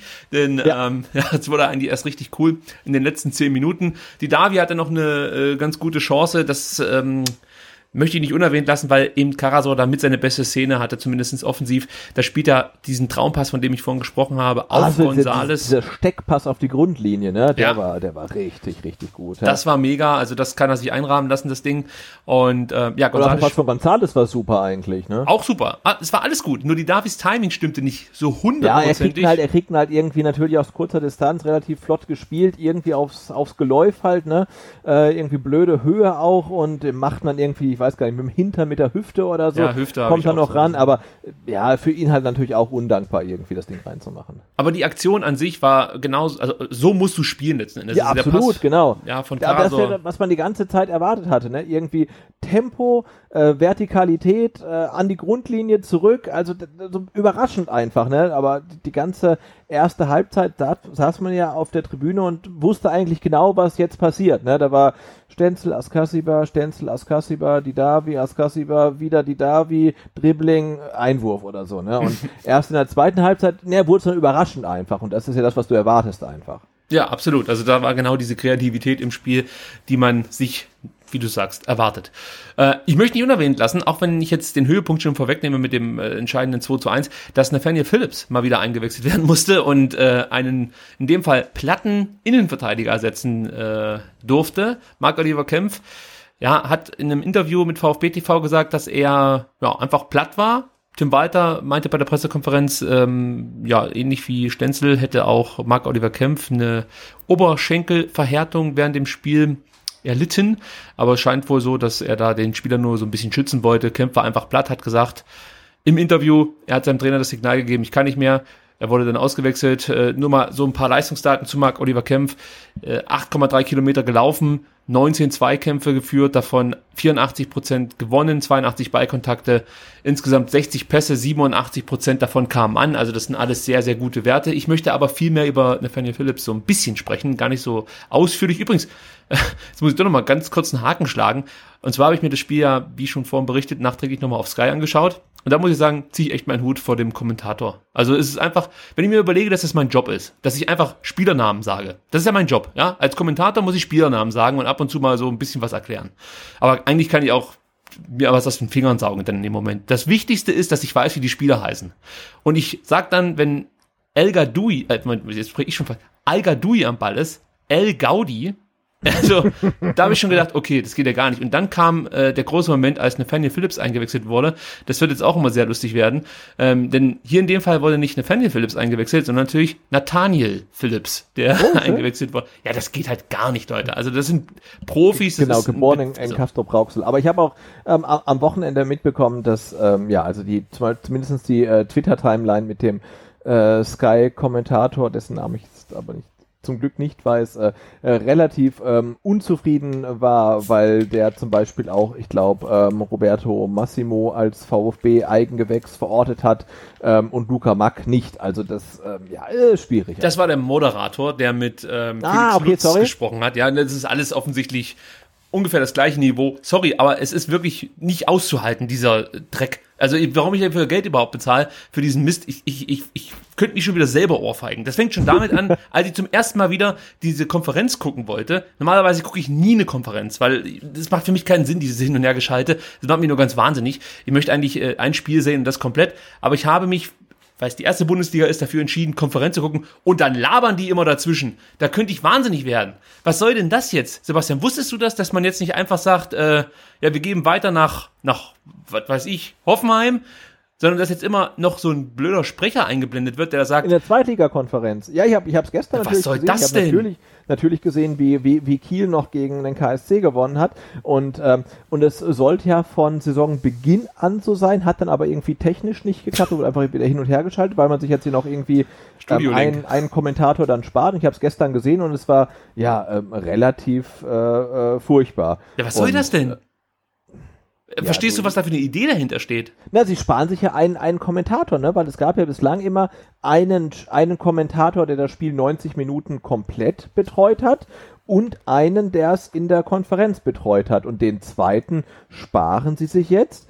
Ähm, und meines Wissens nach wird jetzt ja auch in der Konferenz ist der, der Kommentator gar nicht mehr vor Ort, sondern der kommentiert das auch aus dem Studio. Also ja. das ist halt einfach irgendwie Kostenersparnis. Ähm, ja, aber es, es wird halt irgendwie nicht, nicht besser. Ne? Also, aber da muss doch ja, keiner so Mist erzählen begeistert. zwischendrin. Das ist doch was, warum muss denn da einer irgendeinen Mist noch erzählen zwischendrin? Der Zone hat es doch auch besser gelöst äh, mit ihrer Euroleague-Konferenz, die ich genial finde. Da wird ja auch einfach immer nur zwischen Spiel und Spiel hin und her geblendet. Die Kommentatoren ja wechseln da auch nicht, sondern es ist ein Kommentator für das komplette Spiel und eben für die Konferenz. Und dann sagt halt äh, irgendein Sprecher aus dem Off, wir gehen jetzt schnell nach Turin, ähm, oh, denn da gibt's einen Freistoß. Oder er sagt halt, äh, was weiß ich, in Leipzig äh, kriegen sie nichts gebacken, jetzt gehen wir weiter nach Buxtehude, da ging es schon immer besser ab oder so. Ja, genau, so wollen sie jetzt bei Sky auch, weil wenn er halt unten kurz eingeblendet, aber. Will ich ja, nicht ich sehen. Ich guck Fußball, ich möchte nicht irgendeinen so Kasper sehen, da steht genau, nicht.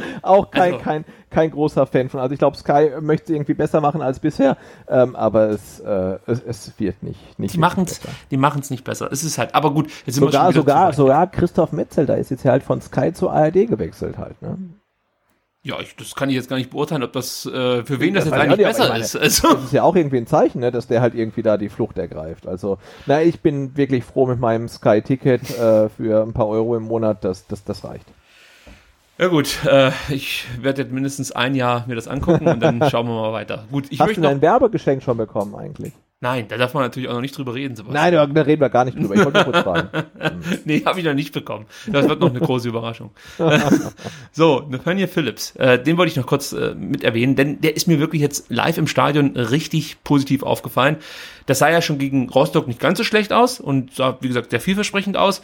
Und die paar Minuten, die er jetzt bekommen hat, die nötigen mir großen Respekt ab. Also das ist ein Abwehrspieler, hm, ich würde sagen, über kurz oder lang wird der regelmäßig bei uns in der Startelf stehen. Das merkst ja, du einfach. Total, ne, dafür, dass der auch irgendwie erst zehn Tage da ist und man sagt, ja, der muss irgendwie den, den, den Walter-Ball noch verinnerlichen und so und der wird erstmal nicht spielen. Und dann Bob spielt auf einmal in Rostock halt irgendwie, wird eingewechselt, ne? Und jetzt spielt er halt schon wieder und ich habe da so ein bisschen, äh, also im, im, im Stadion schon so ein bisschen skeptisch, dachte irgendwie, puh, jetzt hast du eine Innenverteidigung aus ähm, ähm, Bartstuber und, und, und Philips, ne?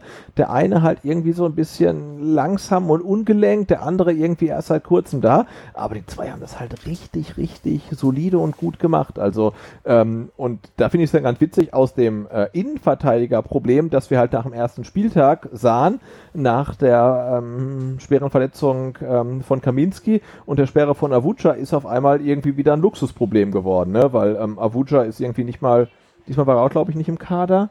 Oder war er im Kader? Ich weiß ähm, gar nee, nicht, war nicht im Kader war nicht im Kader, ne? Ähm, und auf einmal hast du da irgendwie wieder reichlich ähm, angebotene Innenverteidigung. Da muss man sagen, zu äh, Sven Missint hat auch wieder relativ cool eingekauft, wenn das alles so, so bleibt. Also scheint zu passen. Ja, Philips, ähm, das passt auf jeden Fall, so bei denen ich mich jetzt einfach aus dem Fenster spielt wohltemperierte Pässe. Also diese Bälle, die der spielt, sind richtig, richtig gut. Er hat auch den einen oder anderen vertikalen Pass gespielt, vertikalpass.de.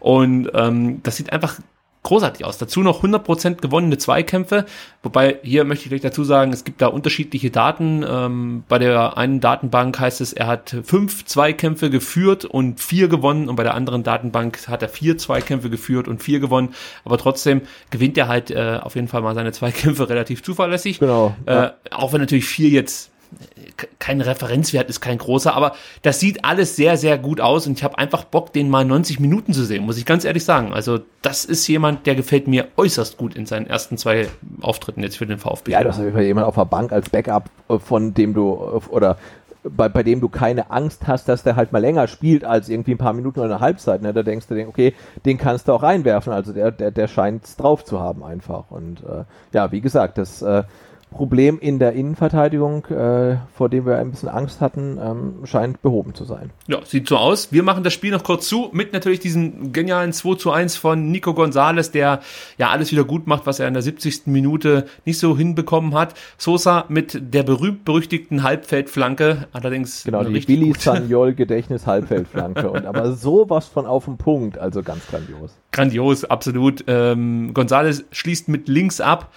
Und ähm, ja, das Problem hier war natürlich auch so ein bisschen, dass St. Pauli das wieder, oder was heißt wieder, vielleicht jetzt einmal zu viel nicht ganz so geschickt verteidigt hat. Es war, glaube ich, so, dass sich Knoll ein bisschen auf Bubala verlassen hat und Bubala auf Abseits spekulierte. Und das hätte ja auch noch fast hingehauen, muss man ehrlicherweise gestehen, denn äh, diese kalibrierte Linie, die nachträglich eingeblendet wurde, also ich habe da jetzt nicht erkannt, wer äh, weiter vorne war, ob es jetzt äh, letzten Endes Knoll war oder im Gonzales. Also ich habe auch dann auf nochmal auf der Zone gesehen, ohne kalibrierte Linie und da irgendwie ein paar Mal Stopp gedrückt und so weiter. Und da denke ich auch, also, boah, das ist echt 50-50, ne? Also, wenn da jemand auf Abseits entscheidet, dann kannst du auch nicht brüllen. Das ist eine krasse Fehlentscheidung. Also das ist halt wirklich äh, so, so knapp einfach. Ähm, aber klar, dann im Zweifel für einen Angreifer. Nee, die ähm, Regel gibt's nicht mehr, Sebastian. Für mich gibt's die Regel. und, er, und er hat definitiv seinen Arm ja weiter äh, näher am Tor als der Abwehrspieler, aber mit dem darf er ja kein Tor erzielen. Also insofern und die Füße unten, aber ähm, ja, also nach, nach meiner persönlichen Regel im, im, im, im Zweifel für den Angreifer und sowieso im Zweifel für den VfB-Spieler. Insofern ist die Entscheidung natürlich ähm, tausendprozentig korrekt, aber es war schon knapp. Im Zweifel für den VfB-Spieler Das steht in, im Winkmannischen, im Winkmännischen Handbuch mit Sicherheit nicht ganz oben. So aber ich wollte sagen, aber das entkräftet ja auch irgendwie alle, alle Gerüchte irgendwie, dass der Herr Winkmann äh, äh, dem VfB was Schlechtes äh, wollen würde, weil dann ja. hätte das Tor irgendwie abgepfiffen. Wobei man über die 90 Minuten schon sagen muss, ich habe es auch gar nicht dann so sehr auf den, auf den Herrn Winkmann äh, selber projiziert, als vielmehr auf seine ähm, Assistenten, weil also das das, das weiß ich nicht. Das äh, kam mir teilweise schon so ein bisschen seltsam vor, die Freistoß- und, und äh, Einwurfentscheidung und so weiter. Aber egal, äh, gewonnen ist gewonnen. Gewonnen ist gewonnen. Abschließend noch äh, die zwei großen Chancen möchte ich nicht unerwähnt lassen. Die Davi hat äh, fünf Minuten in der Nachspielzeit nochmal die Chance, eigentlich wirklich den Sack zuzumachen. Langer Ball von Sosa auf Gonzales, der leitet den per Kopf auf die Davi weiter, ähm, der dann ja den Ball nicht allzu optimal verarbeitet, so möchte ich es mal ausdrücken. Auch er verliert wieder Tempo und kommt zu keinem guten Abschluss. Und ja, richtig, das Herz in die Hose ist dann wirklich nochmal in der, in der 96. Minute gerutscht, als äh, Karasor ein bisschen zu weit weg ist von Sobota, der aus 16 Metern abschließen kann, genau auf Kobel zielt, äh, weil, also wenn er hier ein bisschen platzierter geschossen hat, und das kann er eigentlich, der Herr Sobota, dann ähm, ja, hätten wir uns sehr gecremt, glaube ich. Und das Thema Nachspielzeit äh, wäre dann vielleicht auch nochmal hier besprochen worden. Denn, ja, aber auch das, ja. ne, was war angezeigt? Drei Minuten und wie viel ist dann spielen? Sechs Minuten oder es, so. Ne? Also es, es gab die zwei Minuten Verletzungsunterbrechung, ähm, es gab die zwei Minuten Verletzungsunterbrechung, als Gonzales und ach, wer war's? Ich glaube sogar Bubala zusammengestoßen sind mit den Köpfen. Das war das, war das eine. Na, na, schon nach Anzeige der, der Nachspielzeit. Ja, und, okay, ja, dann nehme ich das zurück. Und äh, das, das Tor fiel ja auch, nachdem die Nachspielzeit angezeigt wurde. Okay, okay, okay, da, dann, ja, dann nehme ich alles zurück. Und dann, dann, dann, dann ja, war das vollkommen korrekt. Ja. Dann kommt das schon hin, aber am Ende ist es mir ehrlich gesagt auch scheißegal. Ja, Hauptsache, völlig, wir das Ding gewonnen. Also, nee, aber ich dachte halt wirklich so, wenn du halt den VfB verpfeifen willst, dann, äh, dann kannst du das 2 zu 1 auch abpfeifen als Abseits, weil es ist halt so hauchdünn einfach. Äh, und dass das nicht passiert ist, ähm, zeigt ja auch, dass der Herr Winkmann dann vielleicht ähm, ja, so aus VfB-Perspektive nicht immer die besten Entscheidungen oder die, die glücklichsten Entscheidungen trifft, aber ähm, dann vielleicht schon aus seiner Sicht die, die richtigen und er nicht irgendwie ähm, parteiisch ist. Gut, dann kommen wir jetzt zu einem neuen Segment hier bei STR, auf das ich mich sehr freue. Wir versuchen ja immer STR ja einfach so ein bisschen zu optimieren, dass es euch als Hörer äh, möglichst gut und lange gefällt. Und ihr werdet bemerkt haben, die Frage der Woche, die wurde abgeschafft aufgrund. Äh, keiner, keiner, keiner mochte die Frage der genau. Woche, warum auch immer. Hm? Das war das Stiefkind dieses Podcasts. Ja. Und jetzt äh, wurde es abgeschoben und wird ersetzt durch die STR Mailbox 0711 für Stuttgart 25 28 8918. Das ist die Telefonnummer, die ihr anrufen könnt, wenn ihr irgendwas am besten zum VfB Stuttgart mitzuteilen habt. Also keine Sorge, da geht dann keiner von uns ans Telefon, sondern es ist halt wirklich so ein klassischer Anrufbeantworter, auf den ihr dann drauf sprechen könnt. Ja, also ich glaube, wir könnten das auch schon mal so einstellen, dass da einer von uns rangeht, so ganz überraschenderweise. Nee, also jetzt keine Angst, es geht, es geht, es geht niemand ran. Nein, wirklich nicht. Also es geht niemals jemand ran, aber Sebastian hat recht, es könnte manchmal jemand rangehen, aber wir machen es natürlich nicht. Nein, Quatsch. Also, jetzt ist wirklich vorbei mit diesem Spaß. äh, also, äh, ihr ruft da an und erzählt halt das, was ihr gerne erzählen möchtet. Also ihr könnt äh, uns Fragen stellen, ihr könnt Kritik loswerden in Richtung VfB Stuttgart, in unsere Richtung oder äh, ja, einfach was äh, mit dem VfB Stuttgart irgendwie ja, gerade so los ist, könnt ihr euch dazu äußern. Ähm, ihr könnt euch zu der Sendung äußern, wenn euch da was aufgefallen ist, was euch stört, was ihr gerne mal sagen wollt. Ja, macht das einfach. Am besten funktioniert natürlich die STR Mailbox 0711 für Stuttgart 25 28 8918, wenn ihr vor, während und nach einem Fußballspiel anruft. Denn da kochen die Emotionen hoch und ähm, ja, dann könnt ihr da zum Beispiel euch darüber beschweren, dass das Spiel viel zu langweilig ist und Tim Walters Fußball keine Zukunft haben wird. Oder ihr feiert einfach Nico Gonzalez ab, weil er uns in der 90. Minute den Arsch rettet, wie man so schön sagt. Genau dafür ist diese STR Mailbox da. 0711 für Stuttgart, 25 28 8918 ist die Telefonnummer. Und da könnt ihr dann, wie gesagt, eure äh, Sprachnachricht hinterlassen. Übrigens, das muss ich auch noch kurz sagen, weil es schon Nachfragen gab, ob man das Ganze nicht ähm, auch via WhatsApp und Sprachnachricht und so machen könnte.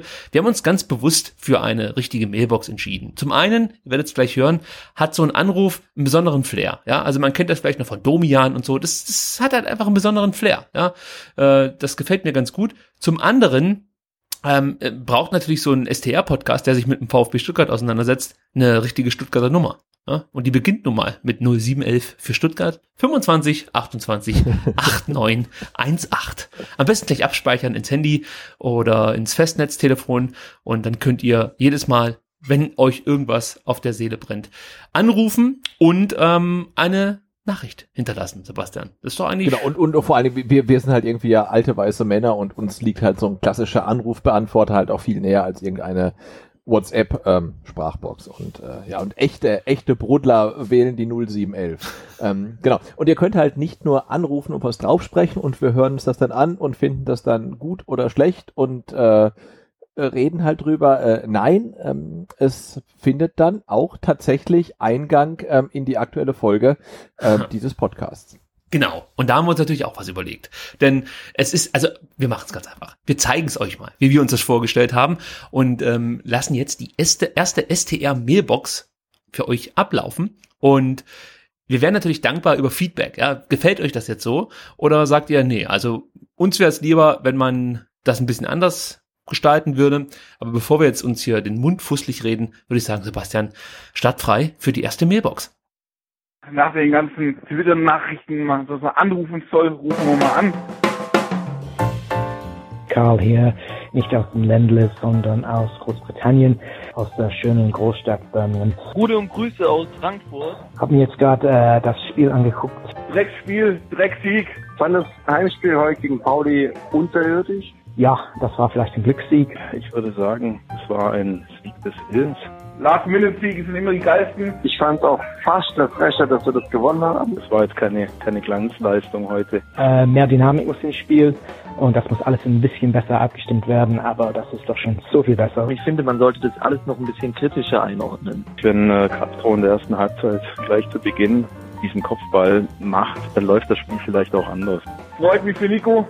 Der Junge hat einfach verdient dass er das Tor geschossen hat. Mir ist es so ein bisschen zu viel Lob aktuell. Wir können keine 6 Millionen Euro für einen Spieler ausgeben, der dann im Endeffekt nicht spielt. Ob er jetzt noch Trainingsrückstand hat oder nicht. Aber man sollte schon kritisch sehen, wie viele Tore haben wir jetzt überhaupt spielerisch erzielt, so wie Tim Walter das vorgesehen hat. Für den VfB sage ich weiter so. Werden auch ja, durchaus auch möglich gewesen, dass das in die Hose geht heute. So, Rookie Vision. Naja, was würde ich sagen? Walter macht alles richtig. Keine Ahnung. Jetzt am Anfang der Saison, wo das neue System, der neue Walter Fußball ähm, sich noch ja, richtig implementieren muss in, in der Mannschaft und im, im ganzen Verein. Das ist einfach wichtig, hier Sieger einzufahren. Ich habe da so eine interessante Frage. So, und was bleibt übrig? Mund ein bisschen weitermachen. Das kriegt mich so auf. Aber das ist doch alles so viel besser, wie wir letztes Jahr erlebt haben zu euch möchte ich nur noch sagen. Ich hätte gerne noch eine Familienpizza Margarita. Lieferung nach Ludwigsburg bitte. Und wenn die in einer halben Stunde da ist, gibt's Ärger. Der Podcast macht weiter so. Vor allem, was ich wissen will, ist, warum ist Marc Oliver Kempf als irgendwann in der 80. Minute geworden? Ich selber kann jetzt gar nichts dazu sagen. Weiter so. Was unterscheidet unsere Trainingsanalysen von den Technologien gegenüber anderen Bundesligisten. Alles in allem überragende Mentalität. Lachen nur noch. Danke, ciao. Jetzt rede ich wieder zu viel. Das ist übrigens von Wiki gelernt. Der redet auch sehr, sehr viel. Hi, ich wollte nur sagen, dass ich den KSC scheiße finde. Tschüss.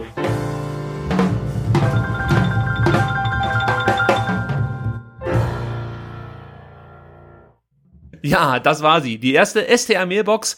Und so stellen wir uns das Ganze vor. Wir wollen euch praktisch jetzt hier nicht langweilen mit ewig langen Sprachnachrichten ohne das jetzt irgendwie äh, diskreditieren zu wollen oder so, aber so stellen wir uns das halt nicht vor, dass wir jetzt hier lange Sprachnachrichten abspielen, sondern wir wollen letztendlich die Quintessenz der vielen Anrufer zusammenfassen in einer lustigen, aber auch informativen Mailbox, denn ich bin der Meinung, hier war jetzt nicht nur Blödsinn dabei, ganz im Gegenteil, hier waren ein paar richtig gute Wortbeiträge dabei, die wir ähm, ja euch nicht vorenthalten wollen. Und äh, an der Stelle muss ich mich natürlich auch nochmal bedanken bei den Anrufern, die hier die Mailbox sozusagen eröffnet haben, denn es funktioniert nur mit euren Anrufen logischerweise, sonst macht ja keinen Sinn.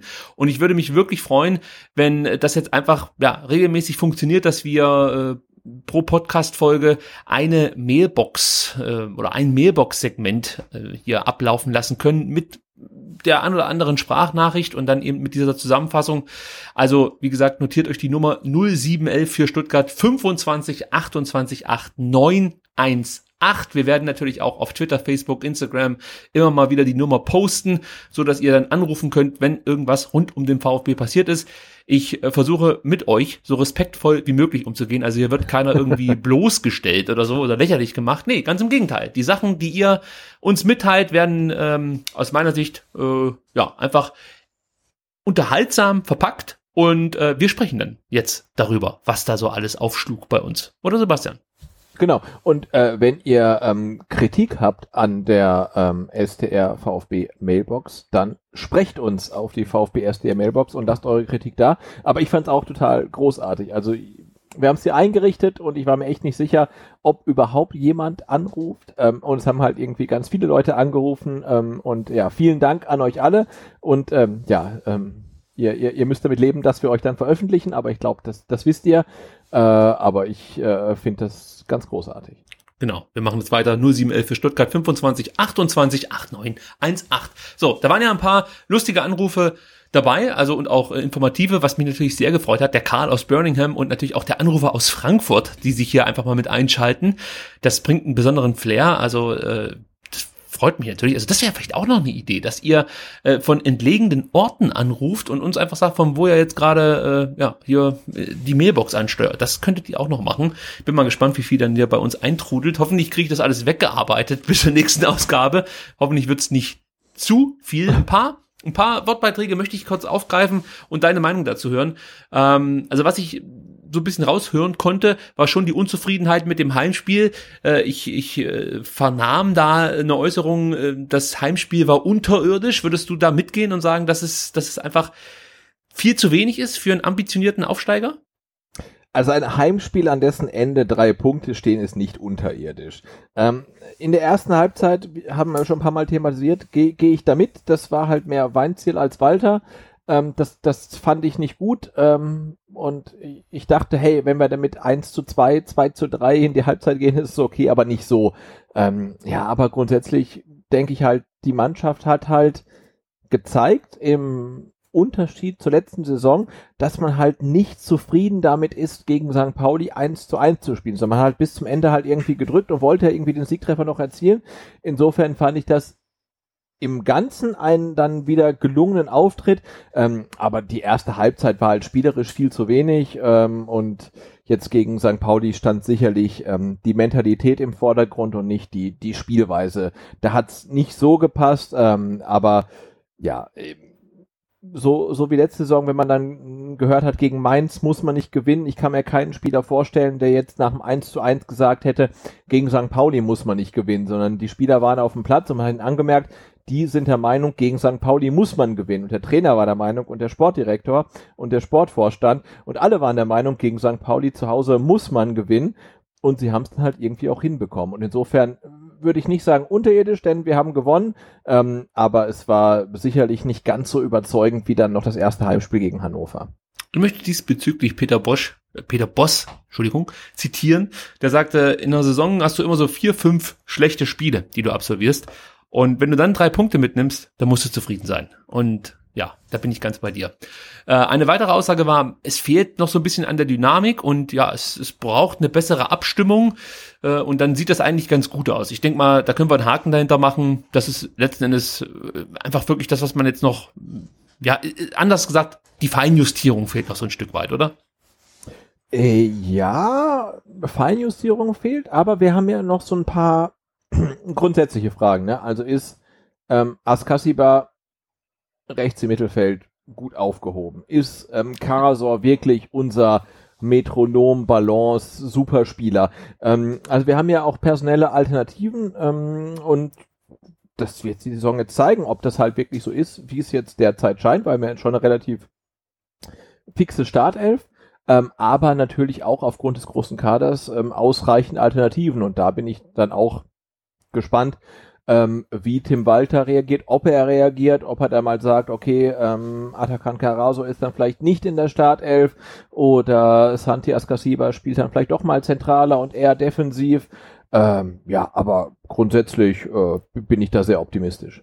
ich bin mal gespannt, welche Rückschlüsse du nachher ziehst, wenn dein Ja, unser Startelf-Tipp, um Gottes Willen. Ja, ja, ja. Also da gab es natürlich auch einiges ja, Das kommt dann gleich. Ja. So, so äh, eigentlich hast du auch schon äh, eine zweite Frage so ein Stück weit besprochen oder beantwortet. Und zwar ähm, gab es dann auch noch so ein bisschen Kritik in die Richtung, dass aktuell zu viel gelobt wird und alles positiv gesehen wird und eigentlich äh, man auch ganz schnell ja so enden kann wie der HSV, sprich äh, den den Aufstieg dann doch am Ende verspielt. Äh, siehst du die Gefahr, dass Tim Walter momentan ich sag mal, zu wenig kritisiert wird und die Mannschaft insgesamt äh, ja fast schon mit Samthandschuhen angefasst wird. Ich übertreibe jetzt ganz bewusst. Also ich glaube, dass Tim Walter Zeit braucht, um das Team so auf den Status zu bringen, den er ähm, verlangt und den er möchte. Ähm, ja, und die Zeit erkauft er sich mit Punkten. Und deswegen ist natürlich so ein vielleicht unverdienter Heimsieg oder ein glücklicher Heimsieg natürlich total wichtig. Äh, aber grundsätzlich finde ich es gut, ähm, ja, jetzt mit Kritik vorsichtig zu sein. Wenn man jetzt natürlich fundamentale ähm, Missstände sieht, da muss man die natürlich kritisieren, aber die, die gibt's ja nicht, ne? Der Kader ist relativ ausgewogen aufgestellt, es, es scheint ja alles zu passen und es braucht halt noch Zeit. Ähm, und es scheint ja auch so zu sein, dass natürlich auch äh, Trainerteam und Spieler mit den Spielen äh, ja relativ gut umgehen und auch nach einem Spiel wie gegen St. Pauli mit einem glücklichen 2-1 Heimsieg dann nicht sagen, ähm, wir haben das Spiel total verdient gewonnen und alles ist gut und wir werden alle weghauen, sondern ich glaube, die wissen das halt schon einzuschätzen und insofern finde ich jetzt einen Umgang ähm, von der von der von der Presse und allgemein mit mit dem Team einen relativ wohlwollenden Umgang finde ich durchaus angemessen. Dann gab es noch Kritik äh, daran, dass der Neuzugang und ich sage jetzt nur noch Silas, weil ähm, es dann ja, wir wissen es immer noch nicht, ne? Nee, es gibt ich habe ihn ja, auf, ja, ich habe ihn ja tatsächlich auf auf Instagram angeschrieben, ob er jetzt Warmanti, nee, Warman ich habe mich jetzt so ans Französische gewöhnt. Warman ja, also, ob man es jetzt halt wirklich ausspricht, wie es im Deutschen so ähm, scheint, oder ob man es jetzt Französisch ausspricht, aber er hat mir leider nicht geantwortet. Insofern wissen wir es nach wie vor nicht. Niemand hat seinen Nachnamen bisher ausgesprochen. Ja, und, und wenn dann ähm, was, also ich konnte es nur bei Sky hören, dann weiß er eigentlich, dass es auf jeden Fall falsch ist. Und, und äh, sonst habe ich es halt bei den französischen Kollegen gehört, die äh, fleißig YouTube-Videos gepostet haben. Und da wird es halt logischerweise französisch ausgesprochen. Und solange wir nicht wissen, wie der Spieler, zumindest wie er möchte, dass man seinen Nachnamen ausspricht, nennen wir ihn nur noch Silas, Silas. das ist ja auch nicht so falsch. Und oh. wie siehst du es da mit der Kritik, dass, dass äh, ein Hörer meinte, ja, also wenn du halt so viel Code für einen Neuzugang äh, ausgibst, dann muss der zumindest mal im Kader stehen und äh, du kannst den nicht außen vor lassen. Weil äh, hier verstehe ich fast schon den Anrufer, denn zum Beispiel Wataru Endo, der ja, ja auch am selben Tag verpflichtet wurde, der stand zum Beispiel im Kader äh, ja, aber wie siehst du es allgemein? Also kannst du verstehen, dass Walter sagt, den müssen wir jetzt erstmal noch aufpäppeln? Oder ist das für dich schon dann so ein, vielleicht ein kleiner Hinweis darauf, dass der vielleicht nicht so bombastisch direkt einschlagen wird, wie man sich das vielleicht hoffen würde bei 8 Millionen Ablöse? Oh, ich finde das schwierig, ne? Weil wann, wann kommt der am Mittwoch oder so? Mhm. Und du spielst am Samstag und hast da als Trainer Donnerstag und Freitag, um dir einen Eindruck zu verschaffen. Ähm, und du hast dann halt mit, mit Wataru Endo irgendwie einen Spieler, der äh, von elf Positionen irgendwie sechs spielen kann. Und du hast einen Angreifer, der halt von elf Positionen zwei spielen kann oder so. Und, ähm, und du hast halt genug Stürmer und der, der Typ ist halt 19 einfach, ne? Also ich glaube, da, da tust du wirklich gut daran, dem zu sagen, hey, du, du spielst nicht, komm erst mal an und lass dir Zeit und ob der jetzt sechs Millionen oder neun Millionen kostet, ist mir da auch dann völlig egal, aber ja, ich glaube, du musst den Leuten ja auch oder den Spielern wirklich Zeit geben, um ein bisschen anzukommen. Ne? Die kommen, sprechen eine neue Sprache, neue Stadt und, und alles ist anders und dann willst du die gleich reinwerfen und die müssen halt irgendwie Höchstleistung, Höchstleistung bringen. Das, das sehe ich irgendwie nicht. Also insofern habe ich da gar kein Problem mit, dass jetzt irgendwie er, der, der Silas halt nicht spielt und ich habe auch kein Problem mit, wenn er jetzt die nächsten zwei, drei Spiele nicht spielt und nicht im Kader steht. Also ja, gebt ihm Zeit, der, der, der ist jung, ähm, der hat sicherlich großes Potenzial, aber der muss auch erstmal ankommen. Und du hast Alternativen äh, im Kader, die du einsetzen kannst. Und das wäre vielleicht auch nicht ganz fair einem äh, Tangi, äh, Tangi Kulibali gegenüber, dass, ja, absolut, dass er dann ja. vielleicht nicht in den Kader kommt und er fragt sich vielleicht auch, ey, ich habe die ganze Vorbereitung absolviert, reißt mir ja. den Arsch auf, ja, also und jetzt kommt der und und und aufgrund der Ablöse muss man den hier mehr oder weniger präsentieren. Also da muss man sich dann natürlich auch fragen, was bringt es, diesen Spieler einfach nur auf die Bank zu setzen, einen anderen Spieler zu Hause zu lassen? Ich würde jetzt auch sagen, lass uns da mal ganz, ganz entspannt mit umgehen, äh, dem Jungen Zeit geben, hier anzukommen und äh, der wird uns mit Sicherheit noch helfen. Ich habe das auch schon mal über einen Spieler gesagt, der inzwischen nicht mehr beim VfB spielt, mehr möchte ich dazu nicht sagen. Und lag damit etwas daneben, aber in dem Fall sage ich, der wird uns schon noch helfen. So, so dann, nee, und, und wenn er wirklich erst in der Rückrunde angreift oder so, ne, und dann halt irgendwie zehn Tore schießt, aber der, der, der braucht halt die Zeit, ähm, ja, von der das Trainerteam glaubt, dass er sie braucht und dann wird er uns verstärken. Aber es ist jetzt ja auch keine neuralgische Position da vorne im Sturm. Da haben wir ja wirklich genug Leute. Ähm, man hat, denke ich, gegen St. Pauli gesehen, dass dieser Doppelochsensturm vielleicht nicht so ganz hilfreich ist oder jedenfalls nicht immer ganz hilfreich ist ähm, dass man da vielleicht ein bisschen mehr Tempo braucht. Äh, aber ja, da, auch da haben wir ja aktuell schon auf der Bank Alternativen und dann äh, gucken wir mal, äh, wann Silas war, wie immer man ihn ausspricht, dann mhm. auch ein bisschen uns helfen kann.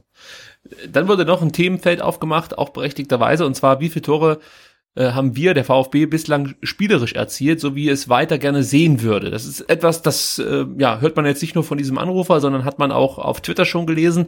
Ähm, ja, muss man definitiv aufgreifen. Also bislang erzielen wir die Tore halt eben nicht so wie Tim Walter das sich idealerweise vorstellt, wobei er wahrscheinlich auch nicht sagt, Mensch, das ist ja eine Katastrophe, dass der Sosa so Hammer verlangen schlagen kann und uns damit schon äh, das ein oder andere Tor aufgelegt hat. Aber im Prinzip stimmt es natürlich. Es fehlt so irgendwie noch die Kirsche auf der Torte, wenn man halt eben ständig diese, diese Passstaffetten sieht, lange Ballbesitzphasen, auch mal gute Pässe dabei, aber es fehlt halt noch so dieser geniale Moment im Strafraum, der dann äh, ja ein Spieler freispielt, der dann irgendwie noch am besten mit der Hacke das Tor erzielt oder so. Also äh, vielleicht nochmal anschließend an, an die Frage, die wir ja vorhin schon beantwortet haben, ob es halt einfach noch eine bessere Abstimmung bedarf Siehst du es da ähnlich, dass das mit der Zeit kommt? Oder glaubst du, dass weiter in seiner Spielweise sich vielleicht auch noch so ein bisschen umstellen muss und eher daran gewöhnen muss, ähm, dass er jetzt nicht ständig der, der äh, Trainer einer Mannschaft ist, die den Ball hinterherjagt, sondern eben äh, der Trainer einer Mannschaft ist, äh, der mit dem Ball etwas anfangen muss? Also das ist die ähm, mit dem Ball. Sorry, das muss ich noch sagen. Die. Ich möchte ja? grammatikalisch so korrekt wie möglich sein. Die mit dem Ball etwas anfangen okay. muss. Na, also ich bin, ich, ich hoffe, ich hoffe wirklich sehr, dass ähm, Tim Walter natürlich und ich glaube es auch, ähm, dass er sich halt anpasst. Ne? Also er ist halt nicht mehr Trainer von Holstein Kiel, sondern er ist Trainer vom VfB Stuttgart und der VfB Stuttgart ist in jedem Spiel, der er auch selber immer wieder betont, Favorit. Ähm, und da bedarf es natürlich auch anderer Strategien und Taktiken als dann vielleicht für Holstein Kiel. Und ähm, und ich hoffe schon, dass er ähm, das dann akzeptiert und das auch fordert, dass man dann vielleicht auch über Standards erfolgreich ist. Und wenn man halt Spieler wie Mario Gomez und, und äh, Gadui halt in der Startelf hat, dann, dann muss man ja auch mit Flanken rechnen und planen, weil sonst machen die zwei ja gar keinen Sinn. Also wenn du irgendwie ähm, klein, klein, schnelles Kurzpassspiel planst, dann, dann brauchst du die beiden da vorne ja eigentlich nicht. Also die beiden brauchst du da vorne, wenn du halt mit Flanken rechnest. Ähm, und insofern ähm, hoffe ich drauf und ich glaube es auch, dass äh, Tim Walter sein Spiel dann auch so ein bisschen stuttgarterisiert ähm, und es anpasst. Äh, ja, und dann, dann, dann wird das funktionieren. Und ich glaube auch, dass wir gegen Aue keinen Doppelochsensturm sehen werden. Ja, da lehne ich mich auch schon aus dem Fenster und äh, zeigt dir zumindest eine Karte. Auch ich glaube nicht, dass, dass äh, wir mit Doppelochsensturm in Aue antreten werden. Ja, weil das hat ja halt gegen St. Pauli halt einfach gar nicht funktioniert. Ne? Die beiden hingen halt völlig in der Luft, hatten so gut wie keine Chance und ähm, ja, das war das, das, das war einfach nix. Der Karl aus Birmingham hat ähm, gesagt, alles ist so viel besser als letztes Jahr. Äh, können wir also vielleicht nicht in dieser Konsequenz mitgehen, aber im Großen und Ganzen kann man schon sagen, ja. Also ja, absolut. Also die erste Halbzeit war nicht so viel besser als letzte Saison, aber der Rest war besser. Und das drumherum auch. Die Mannschaft, äh, auf die hat ja. man mehr Bock, der Trainer, äh, Sportdirektor, Sportvorstand. Dass es keinen Präsidenten gibt, ist auf jeden Fall schon mal besser als letztes Jahr. also es gibt schon ein paar Punkte, wo man sagen kann, es ist vieles, vieles besser als letztes Jahr. Genau, äh, also und nachdem wir das Spiel jetzt eigentlich schon abgehakt, ha abgehakt haben, ähm, können wir auch noch kurz auf das ähm, äh, auf die Szenerie nach dem Spiel eingehen, denn da stand die Mannschaft wie gewöhnlich nochmal an der 16 Meter Linie vor der Cannstatter Kurve und hat sich feiern lassen nach einem Sieg, völlig zu Recht. Ähm, aber danach hat dann auch, ähm, das hast du genauso gesehen wie ich, ähm, Daniel Didavi das Team aufgefordert, auch noch hinters Tor zu gehen, über die Absperrungen in die Cannstatter Kurve und ähm, das ganze Team hat sich da dann tatsächlich auch äh, ja noch mit der Kurve abgeklatscht. Und das ist was, das habe ich seit boah, drei Jahren, vier Jahren nicht gesehen. Also das fand ich schon sehr, sehr bemerkenswert. Und da muss ich aber dazu sagen, dass mir der Tim, also der Blog aus Cannstatt, geschrieben hat und meinte, dass äh, der Vorsänger, also der der Benno, glaube ich, war es, ähm, von, vom Kommando Cannstatt, die Mannschaft aufgefordert hat, zum Block zu kommen. Nichtsdestotrotz gab es diese Aufforderung mit Sicherheit auch schon mal äh, ja in den Jahren zuvor. Äh, und da ist man denen halt nicht nachgekommen. Und in dem Fall war es dann wirklich die Davi, der sich auf die Kurve zubewegt hat und die Mannschaft zu sich gewunken hat, hey Leute, jetzt gehen wir da auch rein. Und ja, alles andere hast du schon dazu gesagt, aber das möchte ich hier noch vervollständigen, dass wir da ähm, Informationen direkt aus dem Blog erhalten haben. Lieber yes. Tim, muss man natürlich sagen. Du kannst an der Stelle natürlich auch gerne anrufen. 0711 für Stuttgart 2528 8918.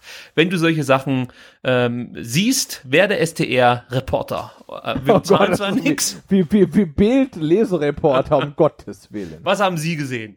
ja, genau. so, nee, aber ich fand schon erstaunlich und natürlich, ähm, ja, und es war jetzt halt vor allem auch nach einem relativ glücklichen 2 zu 1 gegen St. Pauli und nicht nach einem 5 zu 1 Heimsieg gegen Hannover in der ersten Liga. Also insofern fand ich ja schon ähm, relativ beachtlich und äh, bestärkt mich auch in meiner Meinung, dass die Fans und auch die Kurve, ähm, also natürlich sind auch Fans in der Kurve, aber die Fans im Allgemeinen und die Hardcore-Fans in der Kurve im Besonderen ähm, sehr viel Geduld auch mit der Mannschaft haben.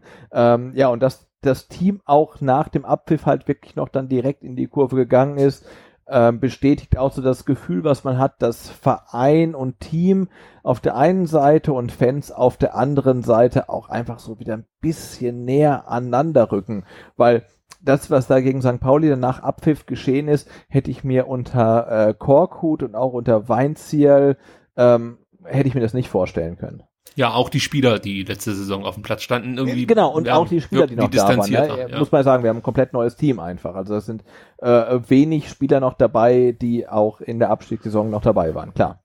So, und dann gab es natürlich noch die Frage, die wir ja schon beantwortet haben, warum der Kapitän Marc Oliver Kempf in der 80. ausgewechselt wurde. Ja, Flasche leer, könnte man sagen, wenn man. Kraftprobleme. ja, also auf jeden schön. Fall.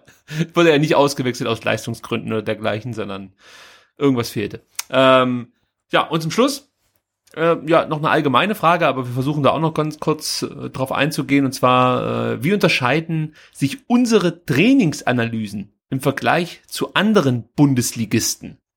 Tja, also jetzt, ich kann dazu, weiß nicht, Sebastian, ob du da einen besseren Einblick hast, aber ich kann dazu sagen, äh, dass sich das wahrscheinlich gar nicht so sehr unterscheidet, ohne jetzt konkret zu wissen, was sich da unterscheiden soll. Also, soweit ich weiß, werden alle Trainingseinheiten aufgezeichnet, direkt danach analysiert. Außerdem gibt's natürlich diese, ja, ich sag mal, Sport-BHs für den Herren, äh, die alle möglichen Körperdaten aufzeichnen mit Bewegungsmelder und ich weiß, glaube auch wenn weil sie irgendwo Flüssigkeit ausläuft, das wird alles angezeigt. Also die sind halt rund um die Uhr komplett überwacht, zumindest rund um die Uhr, das ist jetzt nicht richtig, aber solange sie halt auf dem Trainingsplatz stehen, werden die komplett überwacht. Es gibt ständig die Laktattests, es äh, ja, äh, werden, glaube ich, auch die Spieler inzwischen ähm, ernährungstechnisch betreut, also ja, das Übliche, würde ich mal sagen. Aber detailliert kann ich dazu nichts sagen. Ist dir da irgendwas bekannt?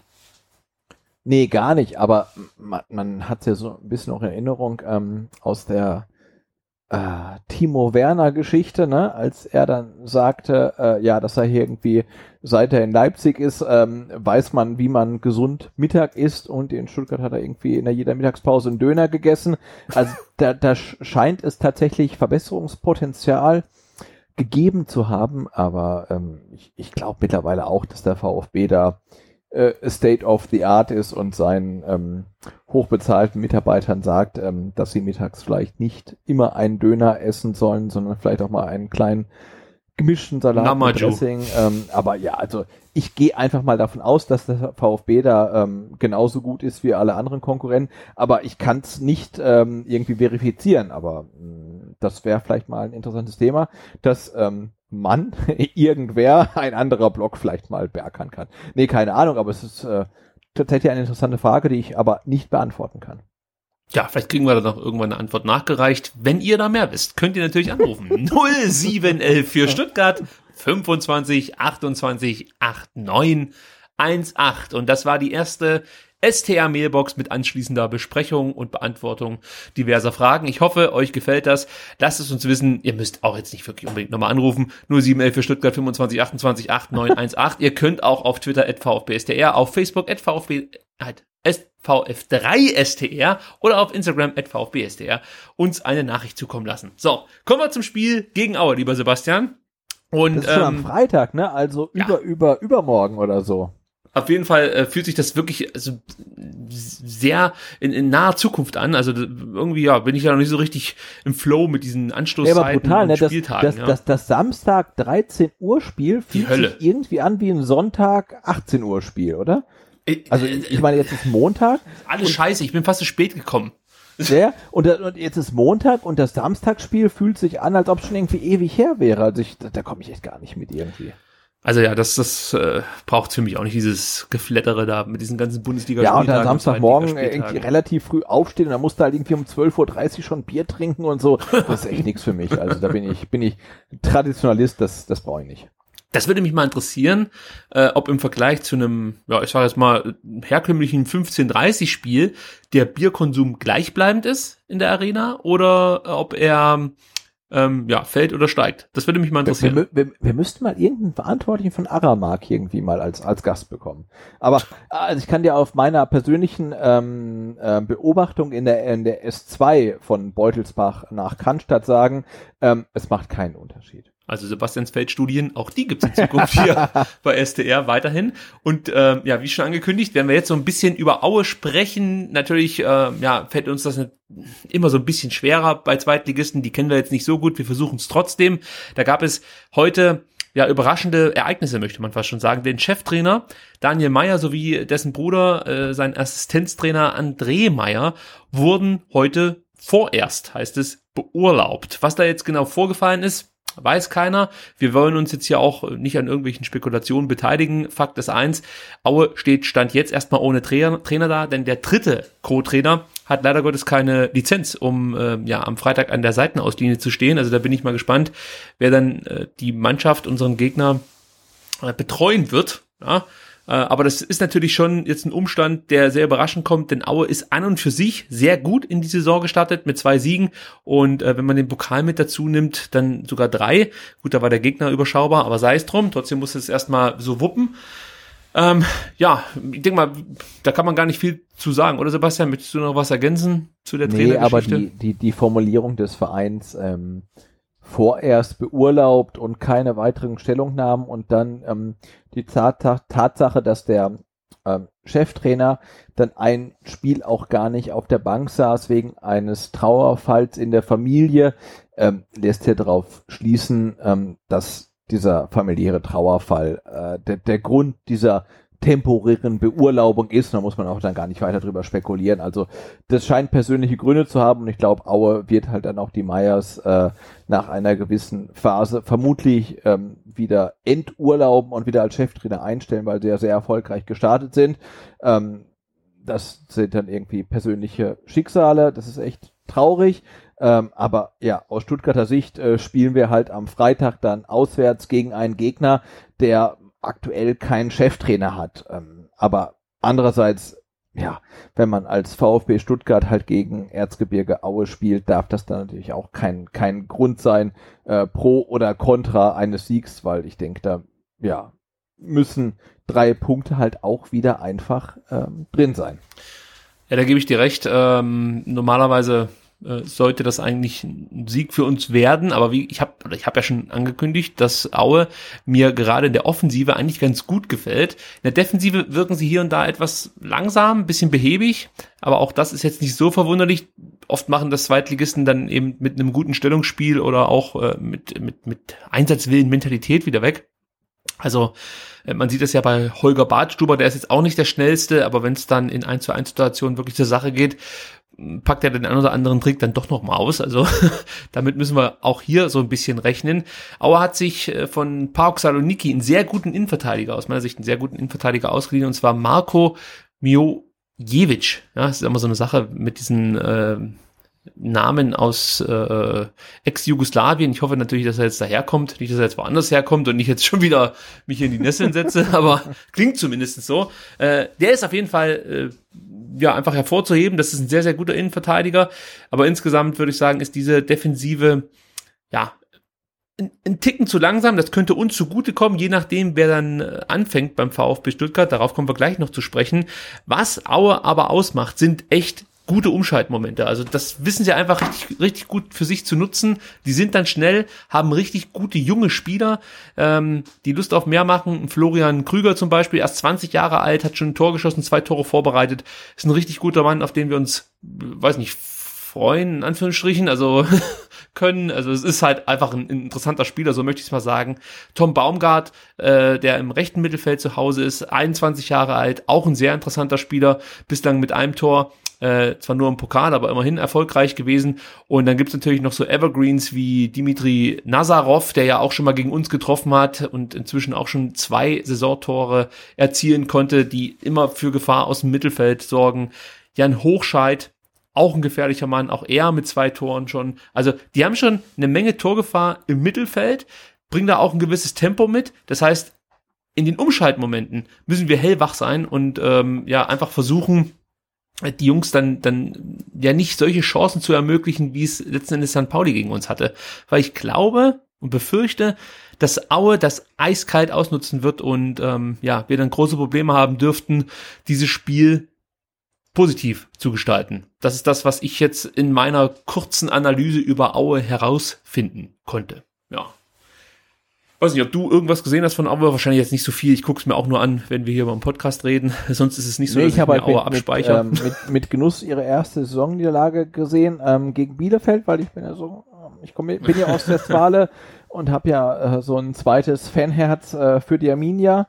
Ähm, und habe natürlich gerne gesehen, dass die Arminia dann gegen mh, mm, Erzgebirge Aue gewonnen hat und ihnen die erste Saisonniederlage beigebracht hat. Und ähm, ja, aber auch da, ne, sie haben ein Tor geschossen, sie haben jetzt ein Torverhältnis von 6 zu 5, ähm, wir haben 6 zu 4, also beide Abwehrreihen durchaus angreifbar und ähm, ja, einen sehr ähm, performanten Sturm. Ähm, ja, und dann in Aue, das wird sicherlich nicht einfach, aber jetzt irgendwie 5 Euro ins Phrasenschwein, wenn du aufsteigen willst, musst du in Aue gewinnen. Punkt. Kann man so stehen lassen. So. Die ja. Frage ist, wie gewinnt man in Aue? Ja.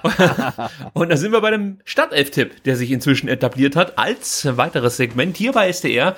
Nur noch mal zur Erinnerung, ihr werdet es vielleicht schon vergessen haben, 0711 für Stuttgart 25 28 8918. Auch da könnt ihr natürlich eure Stadtelf zum Besten geben. So, jetzt aber zur Auflösung des dritten Spieltags, Sebastian. Und da gibt es äh, in der Geschichte dieser STR Stadtelf-Tippreihe das erste Unentschieden. Wir haben beide neun ähm, ja, Spielteilnehmer. Boah, 9 von 11, das ist ja, brutal. Richtig getippt. Ja, mhm. ja. Also wir, wir, wir, sind echt so kleine Tim Walters. Ist richtig gut, ja. Wir haben ihn verstanden. Ja. wir haben Tim Walter inzwischen verstanden.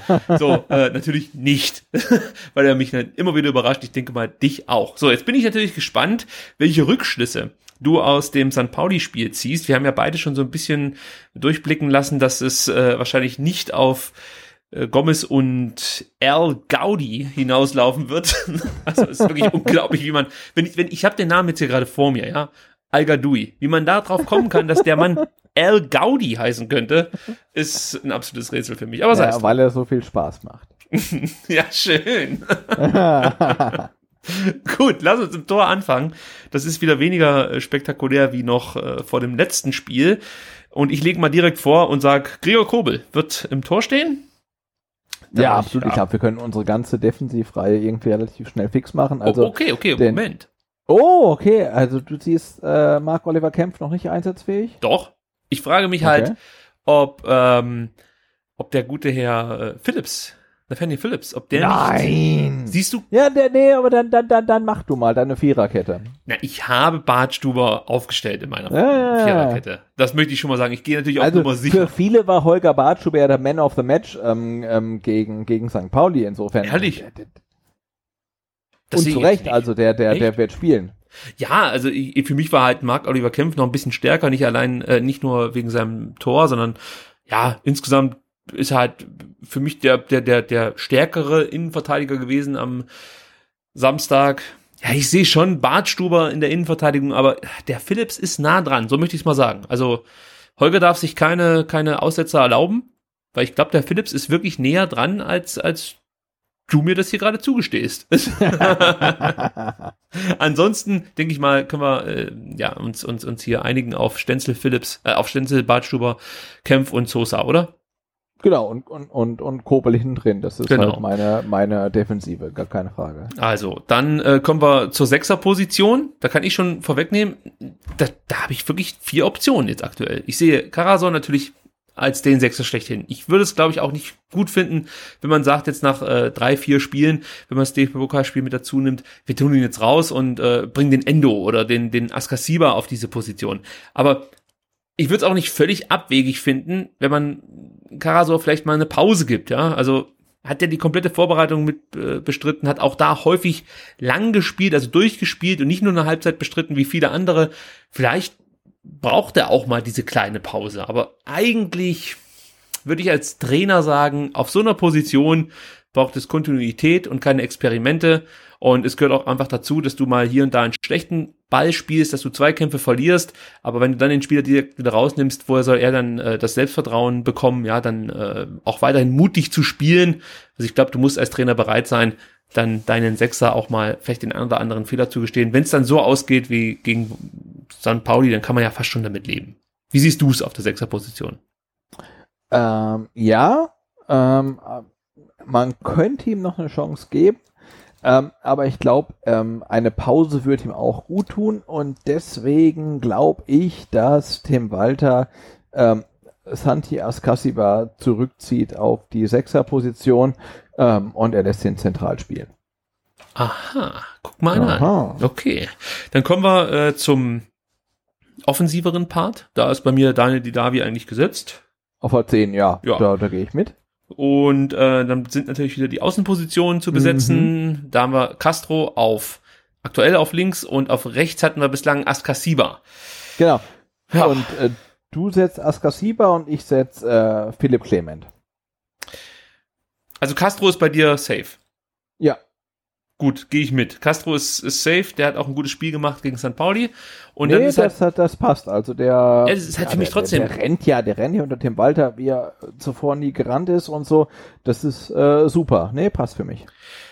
Also bei Askasiba bin ich mir, ich, ich will ihn spielen sehen, aber Clement und auch Klimowitz, auch wenn äh, du vielleicht jetzt die Augen nach oben ziehst oder die Augenbrauen nach oben ziehst, äh, die Augen nach oben ziehen, das wäre ein Kunststück. Also da würde ich jetzt wirklich dann noch hier ein Video äh, posten, wenn du das hinkriegst, aber. über, über FaceTime machen, aber ich könnte mein, mit, mit meinen Augenbrauen vielleicht irgendwie so ein bisschen rollen oder so. Oh, das klingt auch interessant. Das kommt dann auf Twitch demnächst. Also wenn ihr das wollt, einfach mal anrufen. 0711 für Stuttgart 25 28 8918. So, ähm, nein, für mich ist, ist Clement natürlich eine Option, wobei er natürlich äh, jetzt am Samstag nicht mal eingewechselt wurde. Ja, ist auch mal ein Statement. Und äh, Klimowitz wurde jetzt schon zum zweiten Mal eingewechselt. Und ich glaube auch, dass Tim Walter viel von ihm hält. Also ich könnte mir vorstellen, dass es da vielleicht eine Überraschung gibt. Ich weiß jetzt nur nicht, ob ich die tippen soll. Ist echt schwer. Castro nimmt er nicht raus. Im Leben nimmt er Castro nicht raus. Das ist für ihn nee, also ein ganz wichtiger Spieler. Er, erstaunlicherweise scheint Castro echt so ein Fixpunkt im Walter-System zu sein. Ne? Also man hat es ja irgendwie gar nicht erwartet, ähm, aber er scheint sehr wichtig zu sein und er macht es ja auch wirklich gut. Außer er stellt äh, nochmal vorne um, bringt dann Klimowitz Gesundheit. Entschuldigung, ich muss nochmal niesen. Nein, ich muss nicht Nein, alles gut. Lass ich drin. Äh, ja, ich bin durch. Ich bin durch. dann äh, äh, Klimowitz vorne in den Sturm, Vielleicht zusammen mit Gonzales und dann im Zentrum ein größerer Stürmer. Und ähm, das wäre auch noch eine Option. Ah, aber er wird wahrscheinlich dieses 4-4-2 genauso lassen. Was sage ich jetzt? Jetzt muss ich mich entscheiden. Ja. Ich sag Clement. Clement spielt von Beginn an. Ja, und Askar Sieber sitzt draußen. Ist nicht mein Wunsch, sage ich gleich dazu, aber ich, ich sage, Clement spielt. Ähm, und im Sturm, Sebastian, wen haben wir denn da? Achso, halt, warte mal. Du nimmst auch Clement, oder? Ja, aber ähm, statt ähm, Karasor quasi. Also. Stimmt, du machst ja? Santi auf die 6, genau, okay, ja, genau. alles klar. Dann haben wir ja. da äh, äh, dann haben wir da die Unterschiede. Okay, dann kommen wir zum Sturm. Bei mir ist Gonzales da schon äh, safe nach seinem Tor und äh, auch nach den Lob Lobhudeleien von weiter bin ich mir relativ sicher, dass der wieder spielen wird. Ja, also ich spiele mit ähm, Gogo Sturm. Gonzalo Gomez. Ja, das ist auch meine erste Variante. Ja. Gonzales Gomez. Ja, weil al hat halt auch hier Standing halt einfach und der war auch gegen St. Pauli jetzt nicht so präsent. Ähm, Ach komm, es war auch richtig ja. schlecht gegen, gegen St. Pauli, muss man sagen. Also das ja, das war nicht gut. Also mein Wunsch wäre ähm, sowas wie Gonzales Klimowitz. Einfach mal was, weißt du, so eine neue Komponente. Ich, ich sehe diesen Klimowitz wirklich sehr nah an der Stadtelf. Ja, das schon, aber Zufall, ich glaube halt auch in der zweiten wird. Liga hast du halt echt einen Vorteil, wenn du halt vorne irgendwie so einen, so einen Veteran, so eine Kante mhm. drin hast wie ähm, wie, wie, wie Gomez oder wie auch Terodde, weißt du, den halt den Ball irgendwie servieren muss, der macht ihn halt rein. Und das reicht halt gegen Aue und gegen St. Pauli und gegen äh, ja, 17 von 18, na, du hast keine, also, also gegen, gegen 16 von 17 Gegnern reicht das halt einfach, ne? Ähm, und insofern glaube ich, dass halt Gomez ähm, auf jeden Fall bringt. Aber Silas ist für dich keine Option. Äh, nee, also zur Halbzeit vielleicht. Oder ja, also als Einwechselspieler. Okay, dann muss ich mich noch festlegen. Ich sage, um es hier ein bisschen spannend zu machen, sage ich Gonzales Klimowitz. Der argentinische Sturm läuft auf. der Gaucho-Sturm, okay. Der Gaucho-Sturm. Es wird äh, dann vielleicht auch so ein bisschen äh, vom, vom System eine kleine Änderung geben, könnte ich mir vorstellen, aber komm, ich gehe mal all in hier. So. also, das war der Startelf-Tipp. Aber, aber, ich glaube, du führst ja sowieso in der, in der Rangliste. Ja. All-Time, insofern ähm, hast du ja ein bisschen Vorsprung. All-Time klingt auch so, als ob es diesen Podcast seit 20 Jahren gibt und ich mich da durchtanke. Seit 19 Jahren ungeschlagen, vor genau. allem bei den Auswärtspartien. Nein, wir werden sehen, wie das für uns ausgeht, aber ich, ich ja, also ich, um das jetzt hier noch zu sagen, für meine Ehrenrettung, ich gehe eigentlich davon aus, dass González Gomez spielen, aber ja, wie gesagt, ich, ich, ich würde es cool finden, wenn Klimowitz eine Chance bekommt. Ich würde es cool finden, wenn Clement von Beginn an mal ran dürfte. Äh, so, wenn er fit ist, ist er mit Sicherheit eine Bereicherung für das Spiel und kann natürlich dann auch einfach ja ein paar coole Pässe spielen, die ein Stück weit gegen St. Pauli gefehlt haben. Wahrscheinlich besser als Askasiba das rüberbringen kann. Ist halt die Frage, ob du ähm, dir das leisten kannst bei einem so kampfstarken Gegner, weil auch da ist Aue halt einfach bekannt für, dass sie, dass sie über den Einsatz kommen und ähm, ja, das, wie die meisten Zweitligisten halt über Mentalität Spiele gewinnen, dann ist es einfach gut, so ein, so ein Giftzwerg da auf dem Platz zu haben. Und das meine ich mit viel Respekt äh, Santiago Ascasiba gegenüber. Gut, kommen wir zum DFB-Pokal. Da machen wir schnell. Äh, da gibt's äh, ja äh, ein, ein eher bitteres Los. Und zwar wird der VfB vermutlich am Dienstag, den 29.10. in Hamburg antreten müssen. Äh, das Besondere ist, dass man am Wochenende davor auch schon in Hamburg spielt und auch gegen den HSV antreten wird. Wahrscheinlich dann am 25. oder 26.10. Das ist, glaube ich, noch nicht terminiert. Und ein paar Tage später ja, gibt's dann das zweite Aufeinandertreffen. Sebastian, deine Meinung zum Pokallos?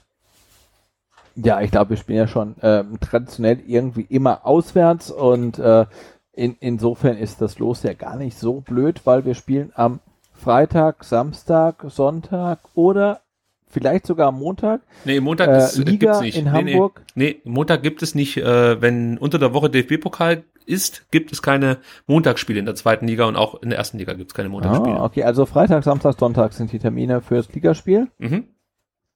Und dann könnten wir Dienstag oder Mittwoch ähm, dann. Das steht auch schon relativ sicher fest, dass wir dienstags äh, in Hamburg spielen. Da ist der Grund, dass St. Pauli ein Heimspiel hat gegen Frankfurt und die Frankfurter aufgrund der Euroleague äh, ein paar Tage länger Pause bekommen, äh, was den Ligabetrieb angeht. Wahrscheinlich erst Sonntag spielen und dann natürlich dann nicht gleich schon wieder Dienstag im DFB-Pokal antreten müssen. Also es deutet alles darauf hin, dass das DFB-Pokal an einem Dienstagabend stattfinden wird Und ähm, ja, die Terminierung für die Zweitligapartie, das äh, muss man abwarten. Könnte sein, dass es Freitag ist, kann sein, dass es Samstag ist. Wenn man jetzt fies wäre, dann legt man das auf den Sonntag. Aber ich gehe davon aus, dass wir Freitag oder Samstag im Ligabetrieb gegen Hamburg spielen und Dienstag ist safe, 29.10. Äh, dann im DFB-Pokal. Genau, und irgendwie ähm, Hintergrundinfo, also die Herbstferien in Baden-Württemberg sind genau in der Woche. Ähm, in der dann das Pokalspiel in Hamburg ist. Also einem Familienausflug äh, in den hohen Norden steht eigentlich gar nichts entgegen. Ja, und die Chancen, um das noch einzuordnen hier, wie siehst du die Chancen auf ein Weiterkommen? Ist das, sind wir Favorit? Nö. Äh, also ich meine, Hamburg ist aktuell ähm, Tabellenführer in der zweiten Liga, wir sind äh, Zweiter. Mhm. Ähm, es ist 50-50. Äh, ne? Also wenn wir jetzt irgendwie innerhalb von fünf Tagen ähm, Ligaspiel und Pokalspiel gegen Hamburg haben in Hamburg, ähm, dann wäre ich auch mit einem Sieg und einer Niederlage völlig zufrieden. Also das ist für mich ähm, komplett 50-50. Oh, das ist eine schöne Frage. Was ist dir wichtiger? Sieg in der Liga oder Sieg im DFB-Pokalspiel? Ähm, jetzt spontan würde ich sagen, ähm, Sieg in der Liga. Okay. Wenn ich wüsste, dass dann in der im Achtelfinale ähm, ein Heimspiel auf den VfB wartet im DFB-Pokal, dann würde ich lieber den DFB-Pokal ja, absolut. Erfolg nehmen. Aber, Aber wenn ich ist dann wieder schon ein Achtelfinale. Es gibt, glaube ich, keine dritte Runde, oder? Gibt es noch nee, eine dritte nicht, Runde? Nicht, ja, äh, ja okay. Ja. Also wenn, wenn, wir danach Heimspiel hätten gegen einen geilen Gegner und so, ah, schwierig. Aber jetzt so ähm, ja, ohne, ohne Vorgaben würde ich sagen, hey, ähm, lass uns in der Liga gewinnen, lass uns aufsteigen und dann gucken wir weiter. Scheiß auf den DFB-Pokal. Scheiß auf ja, Euroleague, kann man was schon sagen, weil ja. ist ja damit verbunden. Gut, dann äh, lass uns noch so ein bisschen auf unsere zweite Mannschaft gucken. Ich habe mir gestern die Zeit genommen und bin einfach mal äh, in, an die Mercedesstraße gefahren und habe mir das Spiel der zweiten Mannschaft angeschaut. Äh, war relativ voll, 440 Zuschauer, haben sich auch gedacht, Mensch, so ein schöner Sonntag, da kann man sich mal so ein, so ein, so ein Oberligaspiel angucken. Also die Kulisse war schon beeindruckend für ein Oberligaspiel. Und am Ende gewinnt der VfB 2 mit sage und schreibe 7 zu 3 gegen Ilshofen. Also es war wirklich ein richtiges Schützenfest. Vor allem, wenn man äh, bedenkt, dass es äh, bereits nach 41 Minuten 5 zu 1 stand für den VfB. Ähm, ja, was ist mir da aufgefallen? Also äh, hauptsächlich natürlich die Jungs, die von der zweiten Mannschaft jetzt in der ersten, andersrum, die von der ersten Mannschaft in der zweiten Mannschaft aushelfen. Roberto Massimo, der als Rechtsverteidiger eingesetzt wird äh, von Paco Vass in äh, der zweiten Mannschaft und das auch sehr, sehr gut gemacht hat. Nach und das ist, äh, sorry, wenn ich da kurz reingrätsche, das ist auch irgendwie eine Vorgabe von Tim Walter, oder? Die Idee ist wohl wirklich, dass man Massimo jetzt mittelfristig als Rechtsverteidiger umschult. So. Genau, weil wir, wir haben ja in der ersten Mannschaft keinen Backup für Stenzel ähm, und Massimo soll das wohl machen und ist ja gelernter Stürmer eigentlich ähm, und übt jetzt in der zweiten Mannschaft ähm, Rechtsverteidiger. Ja, ich glaube ich glaub nicht, dass er jetzt schon wirklich als Backup vorgesehen ist. Ich glaube wirklich, dass Endo da die Rolle spielt und ähm, ja, Tim Walter hat es ja auch schon erklärt, Bonasosa könnte zur Not auch als Rechtsverteidiger auflaufen und ich würde auch jetzt momentan fast wetten, dass, dass Walter, sollte es jetzt eine Auswahl geben von Stenzel, eher die Variante wählt, Sosa auf rechts und auf links dann Insua. Das sehe ich als wahrscheinlicher an, als die Variante, dass dann Massimo da seine große Stunde bekommt und ähm, Endo, weiß ich nicht, kann ich nicht einschätzen, habe ich noch nicht gesehen. Äh, der ist natürlich auch noch mit in der Verlosung. Aber was man erkennen kann, ist, dass Massimo zumindest in der Oberliga, und da sollte das ja auch zeigen, wirklich ein brutal guter Spieler ist. Also er hat ein Tor erzielt, eins vorgelegt und äh, mir ist auch aufgefallen, einmal in der ersten Halbzeit grandios verteidigt, also mit einem kompletten Sprint über das halbe Feld in letzter Sekunde ja einfach noch einem einschussbereiten Ilzhofener in die Quere gekommen und hat da alles reingeworfen. Das sah insgesamt richtig, richtig gut aus. Was mich auch sehr interessiert hat, war, ähm, ja, wie Kulibadi so spielt, weil da heißt es ja immer, der hat die Geschwindigkeit und so und den Körper und alles Mögliche. Und da muss ich sagen, Tempo ist beeindruckend, keine Frage. Also das ist ein Mann, der, der un ungeheuerliches Tempo an den Tag legen kann. Und vor allem war beeindruckend, wie er nochmal anziehen kann, den Sprint. Also wenn der schon im Sprint ist mit seinem Gegenspieler, zieht er auf einmal nochmal an und du hast echt das Gefühl, als ob er hier so, so einen Boost-Knopf drückt und ja, seinen Gegner halt einfach stehen lässt. Klar, hier spielt ein Spieler, der ja bei Paris Saint-Germain äh, gespielt hat, ausgebildet wurde, plötzlich gegen den Oberligisten, da sollte man schon einen Unterschied erkennen. Den erkannte man in diesen ähm, Sprintduellen auch. Was mir bei ihm so ein bisschen fehlt, ist äh, diese Galligkeit, äh, ja, an den Ball zu kommen zu wollen, damit was zu machen. Also fällt mir kein Beispiel jetzt ein, welcher Spieler mir da eh nicht äh, in Anführungsstrichen negativ aufgefallen wäre in den letzten Wochen, Monaten, Jahren. Äh, es ist halt einfach so, du, du hast das Gefühl, der bringt alles mit und er müsste noch eine kleine Schippe draufpacken, dann äh, schießt er in diesem Spiel hier gegen Ilshofen irgendwie, weiß ich nicht, vier Tore. So geht er halt als Offensivspieler bei einem 7 zu 3 ohne eigenen Torerfolg vom Platz. Und das mache ich in dem Spiel zumindest so ein bisschen an dem fest, dass er in diesen entscheidenden Momenten mir nicht gallig genug ist. Also das weiß ich nicht, ob das, ob das äh, einfach so seiner, seiner, seiner spielerischen Art entspricht, dass es immer so ist, oder ob das halt, halt einfach nur ein schlechter Tag war von ihm. Ähm, aber ja, war ich etwas enttäuscht, ohne das jetzt zu hoch hängen zu wollen. Ja, und ansonsten war das halt einfach ein unterhaltsames Spiel, logischerweise, wenn es 7 zu 3 ausgeht. Jan Diemen könnte man noch hervorheben, der zwei Tore erzielt hat. Ähm, ja, aber das freut mich ja total, ne? Ja. Also nach seiner ewigen Verletzungshistorie und dann irgendwie äh, neuer Vertrag, zweite Mannschaft und jetzt ist er irgendwie echt wieder am Kicken und da macht er zwei Tore und äh, ja, und vielleicht sehen wir ihn ja dann tatsächlich wieder eines Tages in der ersten Mannschaft. Also das hat mich schon sehr gefreut, äh, ihn auf dem Scoreboard zu sehen und dann gleich doppelt. Ja, auf jeden Fall. Also man freut sich für ihn mit dieser Vergangenheit ein Jahr komplett raus. Also sogar länger, zwei Jahre waren es ja eigentlich. Ja. Ähm, ja, da freut man sich, keine Frage. Man erkennt auch sofort, dass der Junge für mehr berufen ist als äh, für die Oberliga. Ob es jetzt bei uns dann wirklich nochmal für den Profikader reicht, wird sich zeigen. Aber wenn er so regelmäßig trifft, oder anders, wenn er weiterhin regelmäßig trifft, dann warum nicht? Ja, also möchte ich nicht komplett ausschließen, aber für ihn ist es natürlich jetzt wichtig, erstmal gesund zu bleiben ähm, ja, und möglichst viele Einsatzminuten zu bekommen. Ich möchte noch Florian Kleinhansel erwähnen, der drei Tore vorbereitet hat und insgesamt auch ein sehr, sehr gutes Spiel gezeigt hat für unsere zweite Mannschaft.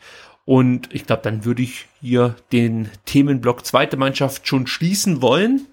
Achso, natürlich muss ich noch erwähnen, dass Sven Mislintat Moment, den habe ich nicht gesehen. Äh, Thomas Hitzesberger und ähm, Tim Walter? Tim Walter, genau. Der Name ist mir empfallen. äh, kann, kann, passieren. Muss nur auf die Uhr gucken, dann fällt es mir wieder ein.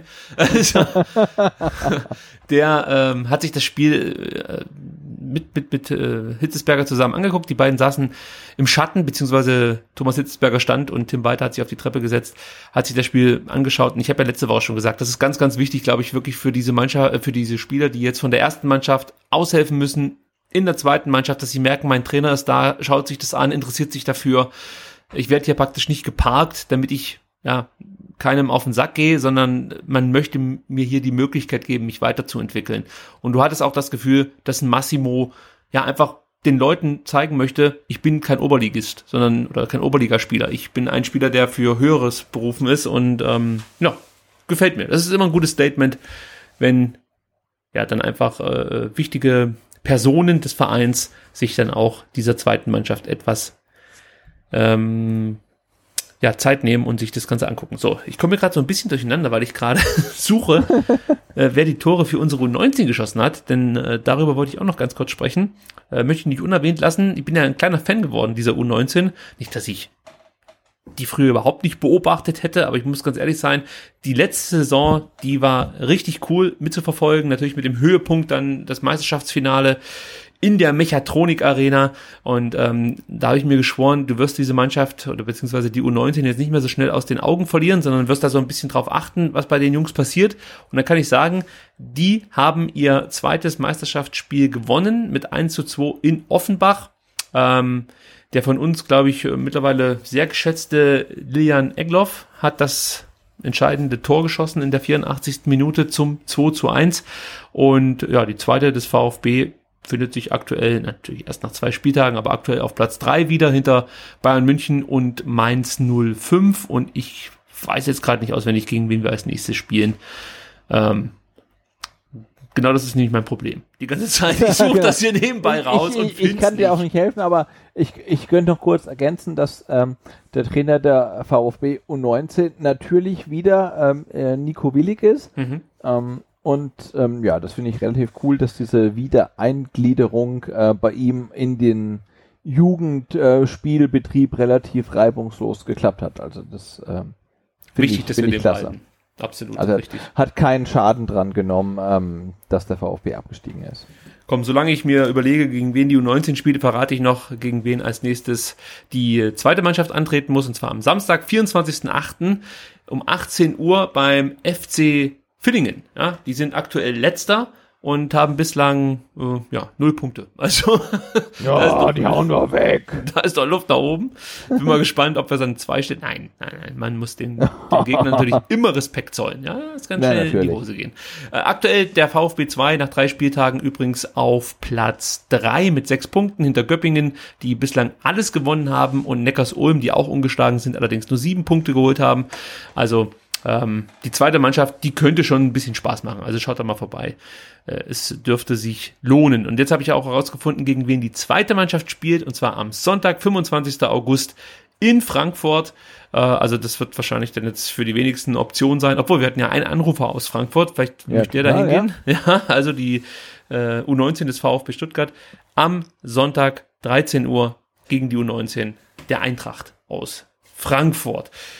Gut, dann kommen wir noch zu einem ähm, vereinspolitischen Thema, das wir am Rande noch anreisen, äh, anreißen möchten. Und zwar hat sich Klaus Vogt, der Gründer des FC Fair Play, äh, aus der Deckung gewagt, so möchte ich es mal sagen, und hat seinen Hut in den Ring geworfen. Er möchte Präsident des VfB Stuttgart werden und ist damit nach Herrn äh, Klopfer der Zweite, der das öffentlich kundtut und auch ernst zu nehmen ist, muss man sagen. ja, der FC Playfair, falls ihr ja, diese Organisation oder beziehungsweise ja, diesen Verein noch nicht kennt, das ist ja ein Verein für äh, Integrität im Profifußball. Das klingt eigentlich schon mal sehr gut, wenn der Gründer sich dann als Präsident beim VfB bewirbt, weil man möchte ja eigentlich genau das. Und ähm, ich habe ein paar Zitate rausgesucht. Zum Beispiel sagte Klaus Vogt in einem Interview, immer nur zu reden ist zu wenig. Ich will versuchen, meinen Teil dazu beizutragen, dass der VfB die Menschen wieder zusammenbringt und die VfB-Werte wieder gemeinsam gelebt werden. Sebastian, hast du schon mal Kontakt gehabt zu Klaus Vogt? Wenn ja, was ist das für ein Typ? Wenn nein, ähm, was weißt du über Klaus Vogt? Ich habe mit Klaus Vogt tatsächlich noch nie ähm, persönlich gesprochen, ähm, aber ich äh, finde es total großartig, dass ähm, sich ähm, bisher äh, mit dem Herrn Klopfer und mit dem Herrn Vogt äh, zwei äh, Menschen, zwei Männer aus der äh, Defensive gewagt haben ähm, und um das Amt des äh, VfB-Präsidenten kandidieren, ähm, den ich vermutlich meine Unterschrift oder meine Stimme geben würde. Ähm, also das finde ich relativ cool. Und jetzt muss man halt gucken, ne? weil der Vereinsbeirat kann ja, glaube ich, maximal ähm, zwei Leute, ähm, zwei Personen vorschlagen für die Wahl. Und ähm, die Frist endet meiner Meinung nach am 15. September. Also wir haben noch gut drei Wochen. Ähm, wer sich da noch so ähm, in die in, au, aus der Deckung wagt und ähm, dann muss man mal gucken. Aber sowohl mit dem Herrn Klopfer wie auch mit dem Herrn Vogt könnte ich, glaube ich, leben. Also ähm, wir haben bislang zwei Kandidaten und beide sind für mich okay. Ähm, ja, und mal gucken, wer jetzt noch kommt und mal gucken, wen der Vereinsbeirat vorschlägt. Weil, wie gesagt, ähm, nur weil sich die beiden aus der Deckung gewagt haben, heißt das noch lange nicht, dass die beiden auch zur Wahl stehen. Also das muss der Vereinsbeirat entscheiden. Das ist so sozusagen das Nadelöhr. Ähm, ja, und dann gucken wir mal weiter. Aber ähm, bislang, ähm, ja, erscheint mir das relativ positiv. Er wäre nach eigenen Angaben ein Präsident, der eher im Hintergrund steht. Äh, Hüter der VfB-Werte und somit Vertreter aller Mitglieder und Fans. Das äh, schreibt er sich dann letzten Endes auf die Fahne. Und ähm, das ist ja eigentlich auch lobenswert, klingt ganz gut. Er meinte außerdem, ich glaube, dass etwas mehr Fairness und Fan-Mitbestimmung dem Fußball und dem VfB nur gut tun würde. Auch da würden wir, glaube ich, einen Haken dahinter machen. Und auch hinter der weiteren oder hinter einer weiteren Aussage würden wir einen Haken machen. Äh, er meint nämlich, dass die Fußball-Fankultur in Deutschland ein schützenswertes Kulturgut ist. Also auch das sind ja alles Aussagen, kriege ja leicht Herzen ins Auge. Also, ja, so ja, ja, Wie nennt man denn das Emoji bei, bei WhatsApp oder wo die benutzt genau, werden? Herz-Emoji. Emoji, Herz, Her Herzleraugen. Ja. Herz, ach, Herzleraugen, so. Ah, ist es so? Ja. Ein schwäbischer Erfinder vielleicht. Aha. Herzleraugen. ja, gut, also jetzt müssen wir mal gucken. Ein schwäbisches Emoji, ja. jetzt müssen wir mal gucken, wie sich das entwickelt. Herr Vogt muss, glaube ich, auch noch ein paar Unterschriften sammeln. Ich kann mir aber nicht vorstellen, dass er große Probleme haben wird. Ja, also ich glaube, was braucht er? 50 oder 100 oder so? 50. Also zur Not 50, glaube ich, ne? Also zur Not mhm. unterschreiben wir noch für ihn. Ähm, ja, und aber ich finde es halt gut, dass der Vereinsbeirat dann ähm, zum 15. Dezember, ähm, also also 15. September ist ja, glaube ich, Deadline für die für die ähm, Kandidaturen. Ähm, und irgendwann musste halt dann der Vereinsbeirat sagen, wer von den Kandidaten, also welche zwei der Kandidaten dann wirklich zur Wahl stehen. Und ähm, ich fände es halt toll, wenn das halt eine wahnsinnig schwierige Wahl wird, also für den Vereinsbeirat und auch für uns, denn ähm, dass wir zwei Kandidaten haben, unter denen wir wirklich schwer entscheiden können, das wäre ein komplettes Novum für uns VfB-Fans, ne? Weil bei der letzten Präsidentenwahl hatten wir genau einen Kandidaten, den irgendwie alle nicht wollten. Also insofern, ähm, ja, es, es geht in die richtige Richtung. Es sieht gut aus. Wir hoffen, dass ja. es dann auch äh, gut wird. Gut, Transfer-Update. Auch das wollen wir euch nicht vorenthalten. Wird diesmal nicht so lang, weil äh, es beruhigt sich aktuell. Ich bin gespannt, ob das nächste Woche nochmal richtig Fahrt aufnimmt. Am 2. September schließt ja das Transferfenster und dann haben wir die Rubrik erstmal los. Transfer-Update. Und ich würde äh, oder hätte kein Problem damit, wenn da jetzt nicht großartig noch äh, Abgänge hinzukommen würden, außer der ein oder andere, über den wir gleich sprechen. Bevor wir jetzt hier über äh, ja, Gerüchte und äh, ja auch vollzogene Transfer sprechen, ähm, ist mir ein Tim Walter Zitat bei der Pressekonferenz vor dem St. Pauli-Spiel nicht mehr aus dem Kopf gegangen. Und zwar sagte er, es ist gut, dass wir viele neue Spieler haben. Es ist wichtig, unsere Ziele unvoreingenommen anzugehen, ohne Belastung aus der Vorsaison. Es war wichtig, die Erlebnisse aufzuarbeiten, vorgeprägte Spieler noch mehr zu sensibilisieren oder ihnen zu sagen, dass es besser ist, wenn sie gehen. Das ist ja schon eine Ansage, möchte ich, möchte ich mal sagen. Und lässt auch, glaube ich, tief blicken. Äh, vielleicht ist nicht so sehr, dass Tim Walter mit dem Kader der letzten Saison wenig anfangen konnte, sondern dass vielleicht auch dann eben Thomas Hitzesberger, der den einen oder anderen kannte, vielleicht äh, dann doch schon in Richtung Misslintat und auch weiter signalisiert hat, mit dem oder dem anderen machen wir lieber nicht weiter. Schon ein bemerkenswertes Zitat von ihm, oder? Ja, absolut. Äh, ich bin ja auch nach wie vor der Meinung, dass man manche ähm, Kaderentscheidungen ähm, getroffen hat, die sehr risikoreich waren. Ne? Also jetzt nimm die Rechtsverteidigerposition, da spielt jetzt Pascal Stenzel, aber ein Andy Beck als Backup, der wäre halt nach wie vor sinnvoll, aber du hast dich halt bewusst von ihm getrennt, weil du gesagt hast, hey, wir wollten halt, wir wollen halt alte Strukturen aufbrechen, alte Zöpfe abschneiden, wir wollen halt einfach da so ein, so ein, Wechsel des Mindsets einfach ähm, bewirken. Und das ist ja auch durchaus legitim. Ähm, es geht halt mit einem gewissen Risiko anheim, ähm, aber es ist halt völlig okay. Und ähm, ja, diese, diese Linie hat man durchgezogen und das ist für mich völlig okay. Und ich meine mich auch zu erinnern, dass Tim Weiter mal, ich verkürze das jetzt gesagt hat, dass er mit Andy Beck nicht allzu viel anfangen kann. nee, und, und, und denn man sieht ja auch gleich im ersten Saisonspiel, wenn du siehst, was Gregor Kobel halt im Tor spielen muss mit irgendwelchen kurzen ähm, Abstößen und Doppelpässen und so weiter, das hätte halt dann äh, Ron Robert Zieler, glaube ich, nicht gewollt oder nicht gemacht und so weiter. Und insofern ist auch die Trennung von ihm total folgerichtig. Ne? Also das ähm, scheint schon alles relativ logisch und ähm, ja, jetzt ähm, muss das halt halt noch mit nachhaltigen äh, sportlichen Erfolg hinterfüttert werden und dann passt das auch für uns Fans. Elf Absteiger stehen aktuell noch in unserem Kader. Jens Grahl Emiliano Insua, Holger Bartstuber, Marc-Oliver Kempf, Borna Sosa, Santiago Ascasiba, Gonzalo Castro, Daniel Dinavi, äh, natürlich Nico Gonzalez, Mario Gomez und Tassos Donis. Äh, der dürfte den Verein wohl noch verlassen. Aktuell mh, hm, heißt es, dass Frankfurt an ihm dran sei. Sebastian, wir haben das ja hier schon mehrfach besprochen nach, nach unseren Informationen ist Frankfurt nicht erst seit heute, gestern oder seit letzter Woche an Tassos Donis interessiert, sondern das geht schon seit Mai so. Es wirkt auf mich ein Stück weit so, als ob Frankfurt sich Donis immer so ein bisschen warm hält. Und ähm, das Interesse ist zwar da, aber man macht nicht so wirklich Nägel mit Köpfen. Äh, Sven Mislintat hat, glaube ich, jetzt auch gesagt, es liegt kein konkretes Angebot vor für Tassos Donis. Äh, deutet so ein bisschen darauf hin, dass man zwar hier und da verhandelt, aber es gibt halt einfach nichts Konkretes. So, jetzt hat Tim Walter nach dem St. Pauli-Spiel gesagt, da war Tassos Donis ja nicht mal im Kader, das hatte keine sportlichen Gründe.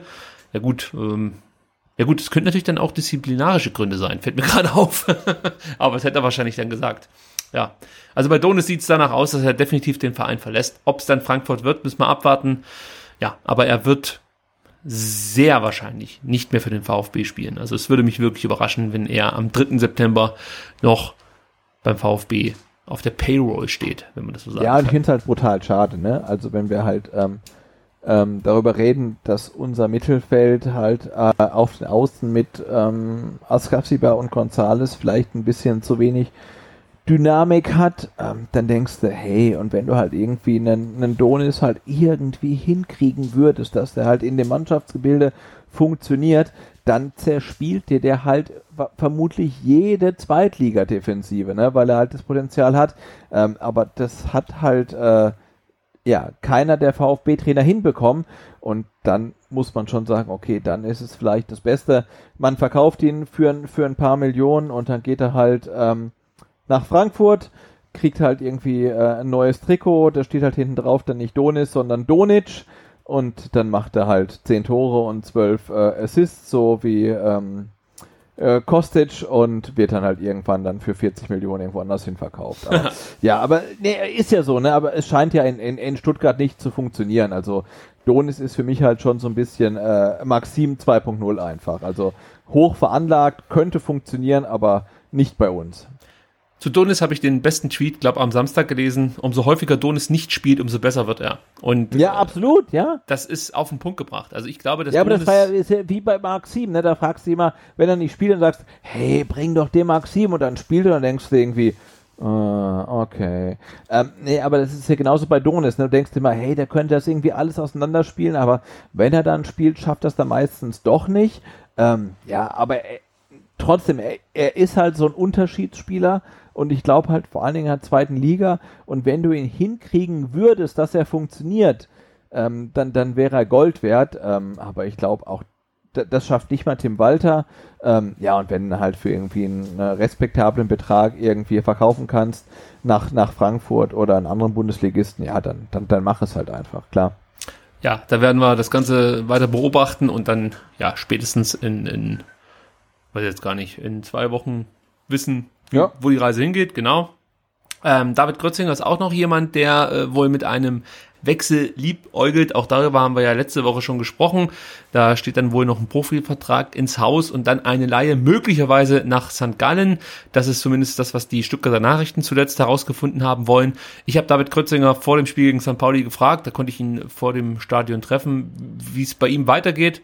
Er meinte, ähm, ja, weiß er noch nicht so 100 Prozent. Hätte mich jetzt aber auch gewundert, wenn äh, er irgendeinem Fremden gesagt hätte, ja, nee, da ist alles hey, Ricky, ich gehe nach St. Gallen. ja, also äh, von daher weiß ich jetzt nicht, ob die Aussage euch so viel bringt. Ähm, ich kann euch nur sagen, David Kötzinger ist ein richtig sympathischer, netter, junger Mann, der sich da wirklich Zeit genommen hat, um mit mir so ein bisschen zu quatschen. Auch äh, leuchtende Augen bekommen hat, als ich gefragt habe, wie so die Zusammenarbeit mit Tim Walter ist. Also da war er offensichtlich sehr angetan. Das kann man fast so gut gar nicht spielen. Das äh, war fast schon ja, ein leichtes Verliebtsein, möchte ich sagen. ähm, außerdem ist er aktuell so ein bisschen angeschlagen, deswegen auch nicht aktiv für die zweite Mannschaft und auch keine Option für den Kader der ersten Mannschaft. Also nur, dass da nicht irgendwie der Eindruck entsteht, äh, der David Götzinger wäre komplett raus oder so. Nee, ganz im Gegenteil. Ähm, ich glaube, der ist schon für den VfB irgendwo auf dem Zettel. Und diese Laie, da haben wir ja schon drüber gesprochen, würde mit Sicherheit auch Sinn machen. Zweite Liga, dritte Liga, das sind so die Stationen, die vielleicht auch interessant sein dürften für David Krötzinger. Ein anderes, aus meiner Sicht dann doch großes Talent. Umut Günnes hat den VfB verlassen. Ähm, wurde ja letzte Saison mit der U19 noch deutscher Pokalsieger, stand auch in der Startelf der äh, Finalmannschaft der U19 gegen Dortmund und ähm, war jetzt zuletzt bei der U21 aktiv, aber ja, die Oberliga reicht natürlich für Umut nicht, völlig nachvollziehbar. Und er wechselt jetzt nach Alanyaspor. Und ja, man kann ihm nur viel Glück wünschen. Ist auf jeden Fall ein interessanter Spieler, den man äh, vielleicht nicht ganz aus den Augen verlieren sollte. Äh, bisschen schade, dass er jetzt den Verein verlässt, aber ja, Oberliga, ja, kann ich schon nachvollziehen, dass er da keinen Bock drauf hat. Ja, und wenn du dann irgendwie noch äh, türkische Wurzeln hast, ne, dann und da kommt ein Angebot rein, dann ist das, glaube ich, äh, ja, relativ easy, dann da Ja zu sagen. Absolut nachvollziehbar. So, abschließend noch eine gute Meldung. Das nehme ich mir jetzt immer vor, dass ich einen schönen Rausschmeißer habe für euch. Äh, für alle Zocker in dem Fall. Ja, FIFA 20 wird im September wieder erscheinen und bislang musste man ja immer mit so mit so merkwürdigen Arenen spielen, ähm, die weit entfernt waren von der eigentlichen Schönheit des Neckarstadions. Und das Coole ist, bei FIFA 20 wird es das Neckarstadion geben. Ja, also es wurde jetzt dann äh, komplett, weiß nicht, wie nennt man das? Ähm, abgefilmt oder keine Ahnung, wie die Technologie äh, bezeichnet wird, die dafür sorgt, dass es möglichst realistisch im Spiel dargestellt wird. Aber ähm, ja, also ist auf jeden Fall, denke ich mal, für die meisten VfB-Fans, die FIFA sich regelmäßig kaufen und dann auch zocken, äh, ganz nice, wie ihr jungen Leute sagt, zu wissen, dass es jetzt das Neckarstadion gibt. Ähm, gut, besser wird's nicht mehr. Schönere Nachrichten habe ich auch nicht mehr zu verteilen, Sebastian. Es war mir wie immer ein Fest. Habe ich irgendwas vergessen? Ja, lass mal gucken. Wir haben St. Pauli, da haben wir, glaube ich, irgendwie zwei Stunden drüber gesprochen. Der hat den Wink mit dem Zaunpfahl jetzt nicht äh, verstanden. Du ähm, solltest natürlich sagen. Ähm, da, und dann haben wir DFB-Pokal äh, und VfB 2. Nee, wir haben alles. Alles, alles super. Na gut, eigentlich solltest du jetzt sagen, weiß ich nicht. Wenn allerdings irgendwas von uns vergessen wurde, dann ruf doch an. 0711 also ich, nee, wollte ich gerade sagen. Aber hast du eigentlich schon erwähnt, äh, dass man uns jetzt auch anrufen kann? Nein, das wiederhole ich natürlich gerne ja, nochmal für, für alle, die es verpasst haben. 0711 für Stuttgart. 25 28 8918. Das ist die STR-Mailbox. Offen für Kritik, Fragen, Anregungen und am liebsten natürlich für eure Meinungen dann zu äh, laufenden Spielpartien, also zu Partien des VfB Stuttgart. Was übrigens auch mal sehr cool wäre, äh, solltet ihr am Freitag auswärts mit dabei sein, ja, und in Aue unsere Mannschaft unterstützen. Ruft doch einfach mal an. Ihr müsst doch nicht mal was sagen. Ihr könnt auch einfach nur das Telefon in den Block halten oder so. Also, äh, ja, macht das ruhig mal. Und äh, ich hätte auch nichts dagegen, wenn es diese obligatorischen KSC äh, Wortbeiträge regelmäßig gibt. Also es brauchen jetzt nicht 20 Leute anrufen, die mir sagen, dass der KSC scheiße ist, aber einer, da hätte ich gar nichts dagegen. Gut, dann sind wir durch, Sebastian, oder? Äh, ja, genau noch eine, eine, ein technischer Hinweis. Wir sind ja wirklich immer noch daran, äh, die Tonqualität zu optimieren. Und ich habe ja ähm, heute Abend zum ersten Mal quer durch die ganze Wohnung ein äh, LAN-Kabel gespannt. Ähm, und ich habe jetzt den Ricky auch zum ersten Mal ohne irgendwelche Aussetzer verstanden. Ähm, und ähm, nachdem es nach der letzten Folge so ein paar äh, Kritiken, Kritiken gab äh, bezüglich der Tonqualität, ähm, würde ich mich freuen, ähm, wenn ihr euch auch dieses Mal zur Tonqualität äußern würdet und wenn es geht, irgendwie positiv. Weil also für mich klang es dieses Mal auf jeden Fall besser. Und wenn ich für euch auch dieses Mal besser ähm, klang, dann ähm, hinterlasst diese Meinung irgendwo. Ähm, und falls nicht, dann ähm, müssen wir weiterhin basteln. So sieht's aus. Aber zum ersten Mal hat der Sebastian mich verstanden und gemerkt, ja, wie viel total. ich hier eigentlich rede. So. ich habe jedes Wort verstanden. Großartig. Also übrigens, ich kann noch eins anführen und es ist ja einfach schon gang und gäbe, dass wir nie einen Punkt finden. Ich dachte, diese Ausgabe, jetzt mal, du wirst jetzt schmunzeln, aber ich war mir sicher, wir werden weit unter zwei Stunden landen. Irgendwo bei dachte so 70 Minuten. Aber irgendwie haben wir es wieder nicht geschafft. Ja, wo, wo, wo, wo sind wir gerade? Ich, ich will es gar nicht wissen. Zweieinhalb Stunden. Ah, ich glaube, wir haben die zwei Stunden schon wieder gerissen, mhm. oder? Es ist unglaublich. Und ich Aber ich glaube, ich glaube, ich glaube, es gibt ja einige User und einige Hörer, ähm, wie ich über die sozialen Netzwerke vernommen habe, die finden das gar nicht so schade, weil sie äh, laufen oder lernen oder irgendwas anderes machen ähm, und sie freuen sich drüber, wenn es ein bisschen länger gedauert hat. Also ich gehe davon aus, dass spätestens mit dem Ende der Transferperiode wir zumindest mal wieder unter zwei Stunden kommen. Also das, ja, das schaffen wir. Ja, das ja, müssen wir auch schaffen. Also es ist ja dann auch irgendwann mal langweilig. Aber ja. wenn es so tolle Anrufe gibt, dann reden wir natürlich auch gerne drüber. Gut, wenn ihr äh, uns irgendwo im Internet erreichen wollt, dann könnt ihr das im Falle von Sebastian auf Twitter am besten tun. Unter @butze ist er da ansprechbar und man kann ihm sogar, man kann ihm sogar folgen. Also das ist interessant. Klickt da drauf. Natürlich auch @vertikalpass, vertikalpass.de mit den legendären und wunderschönen Vertikal-GIFs nach äh, jedem Spiel des VfB Stuttgart sehr zu empfehlen. Mich findet man unter @rickypalm auf Twitter und diesen Podcast @vfbstr. Ähm, außerdem gibt es natürlich noch Instagram und Facebook. Auf Facebook findet ihr diesen Podcast unter VF3STR und auf Instagram findet man uns unter VFBSTR. So, jetzt haben wir es aber wirklich geschafft. Sebastian, ich danke dir für die Zeit, die du dir mal wieder genommen hast und ja, wünsche uns allen ein erfolgreiches Auswärtsspiel in Aue. Genau, bis in äh, wenigen Tagen. Also der Anschluss ist, ist nicht mehr lange hin.